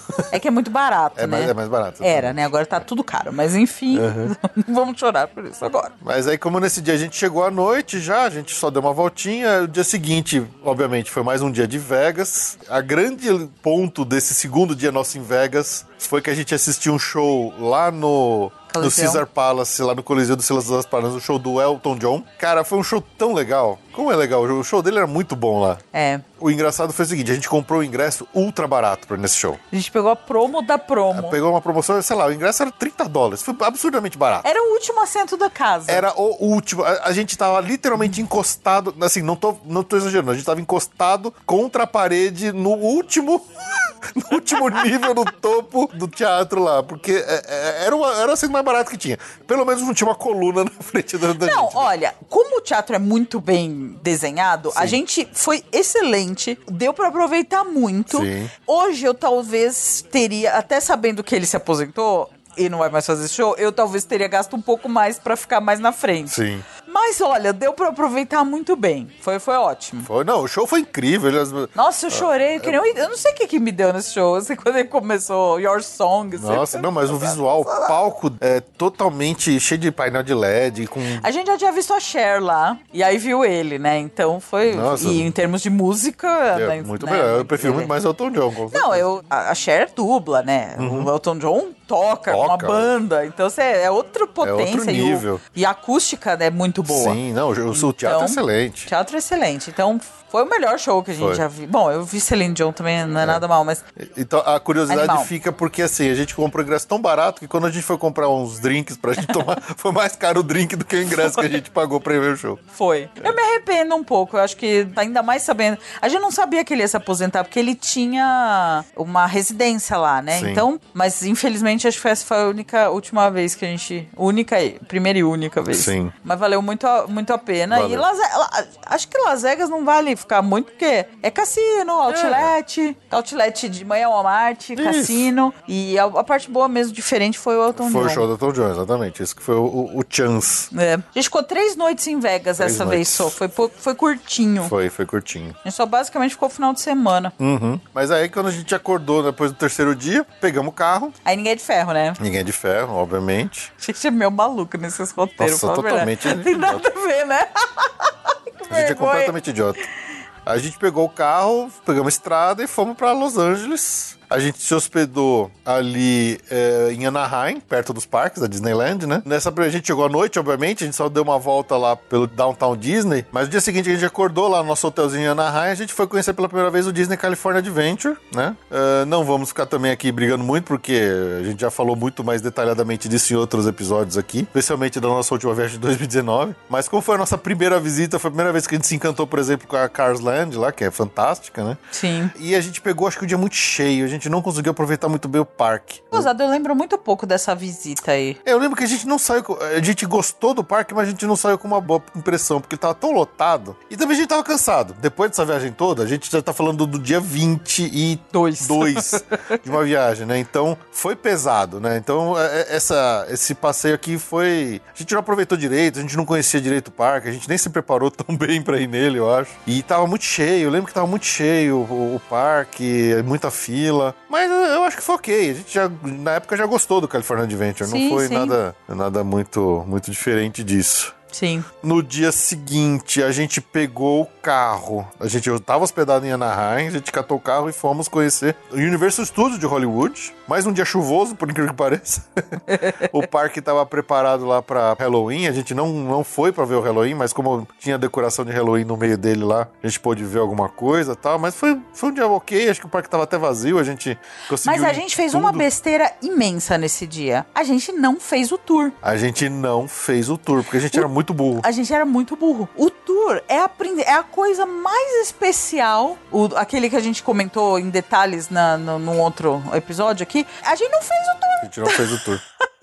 A gente tava realmente muito A cansado. gente tava cansado. E era uma era longo, lembra? É. Era, a gente achou que não, não. A gente não deu a devida importância pro tour, porque a gente não se preparou, a gente pegou no mapinha, falou, ah, um tour de cenário. É, a gente não- Ah, isso deve ser bobagem. A gente não se preparou, não pesquisou antes, né? Foi, foi realmente um erro estratégico. Isso. E não, não vimos o tour. Não vimos. E o dia seguinte disso, a gente foi pra Disneyland. Foi quando a gente conheceu, a gente entrou pela primeira vez na Disneyland, né? Território sagrado. Mas eu acho que, eh, como né, a Júlio falou, todo o, o cansaço da viagem como todo. E o dia estava muito cheio, o parque estava bem lotado por causa de Halloween, coisa do tipo. A gente não conseguiu aproveitar muito bem a Disneyland. A gente foi na ma- maior parte das atrações que a gente queria ir e tal. Mas acho que realmente a gente tava, tava esgotado já dessa viagem. É, a verdade é que a gente não teve a melhor primeira impressão da Disneyland, não. Não. Demorou muito tempo pra gente realmente curtir lá e. É,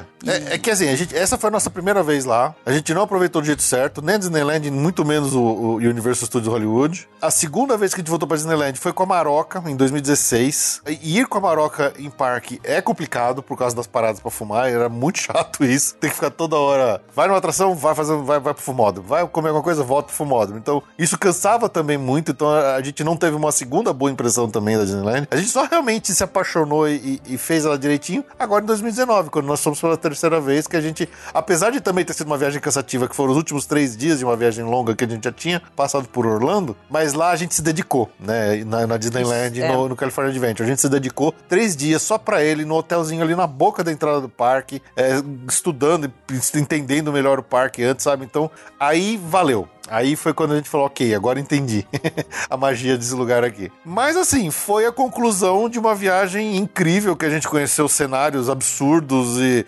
paisagens A inesquecíveis. vida normal, a gente deveria ter voltado de Calgary de volta pro Brasil. Sim. Mas como a gente não sabe brincar, a gente foi ainda fez assim. A gente- exatamente. Mais uma semana. Ah, vamos esticar pra Vamos Las Vegas. ficar, Los vamos Angeles. ficadinha, é. Mas foi, foi incrível. Porque a gente queria. eh, eh, Vá, vamos aproveitar, vamos conhecer a Disneyland que a gente não conhecia ainda, né? Então. Mas realmente, teria sido muito mais Lógico. correto e lógico se a gente tivesse deixado pra fazer isso no outro dia. Mas, cara, foi uma viagem louca, né?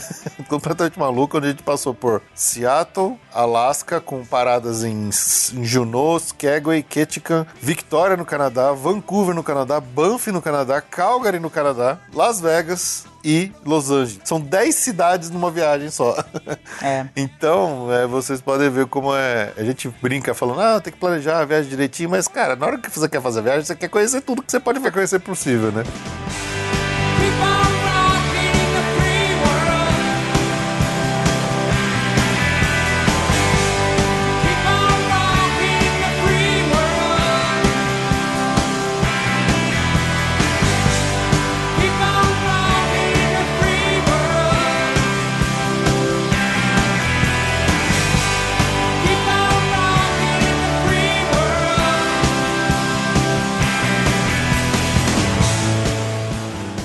Isso, assim, fica aqui o nosso relato, nossa lembrança de viagem, né? Pra quem quiser, que tá com saudade dos nossos relatos de viagem. A gente tá com saudade de viajar, Muita. É. mas o que dá pra fazer agora é lembrar das viagens já feitas. É. Então é isso. Mais alguma coisa, Ju? Não, vambora, vamos viajar. Biden, Biden, ô Biden. Libera, Biden. Libera Biden. Vai, a gente quer dar o nosso dinheiro pra você, cara. Aceita. Aceita, aceita o dinheiro. Mas é isso, pessoal. Espero que vocês tenham gostado aí deste relato de lembrança de viagem. né? Foi uma viagem bem legal que eu lembro dela com muito carinho. Vontade de fazer outras. Mas é isso, vamos ficando por aqui. A gente se vê daqui a duas semanas. Muito obrigado pelo seu download, pela sua audiência e até mais. Tchau, tchau! Tchau.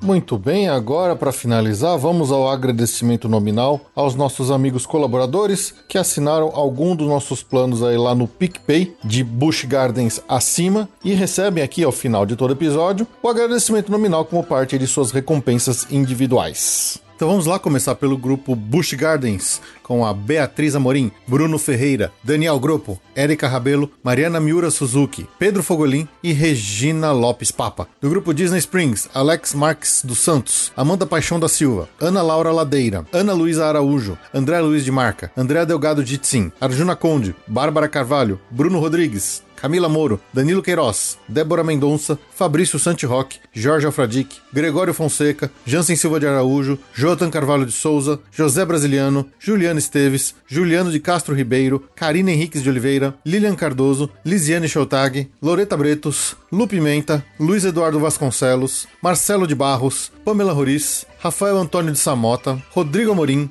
Rogério Martins, Rogério Vidal, Talita Finger, Tatiana Lovental, Vanessa Fagundes, Vanessa Krolikowski e Varley Tosh. Do grupo Universal Studios, a Ana Levenspool, André Serviuk, Bruno Cavalcante, Bruno Souza, Cristiano Silva, Daniel Maia, Diego César de Meira, Diogo Fedose, Diogo Macedo, Evandro Faina, Evandro Grenze, Nanda Caminha de Moraes, Frederico Linhares, Gilberto Alves Morales Filho, João Coelho Rua, Juliana Iori, Lucas Carneiro, Maurício Geronasso, Olavo Fatback Neto, Paulo Vitor Lacerda, Rafael Cidrini e Thiago Costa. Do grupo Walt Disney World, Bernardo Almeida, Flávio Antonângelo, João Guilherme Bentes, Leonardo Cabral, Mariana Herrera, Maiara Sampaio, Nama Saraiva, Pedro Romero e Ramsés Mendonça. A todos vocês, o nosso grande abraço e um muitíssimo obrigado por manterem aqui o Passaporte Orlando seguindo firme e forte. Grande abraço a todos.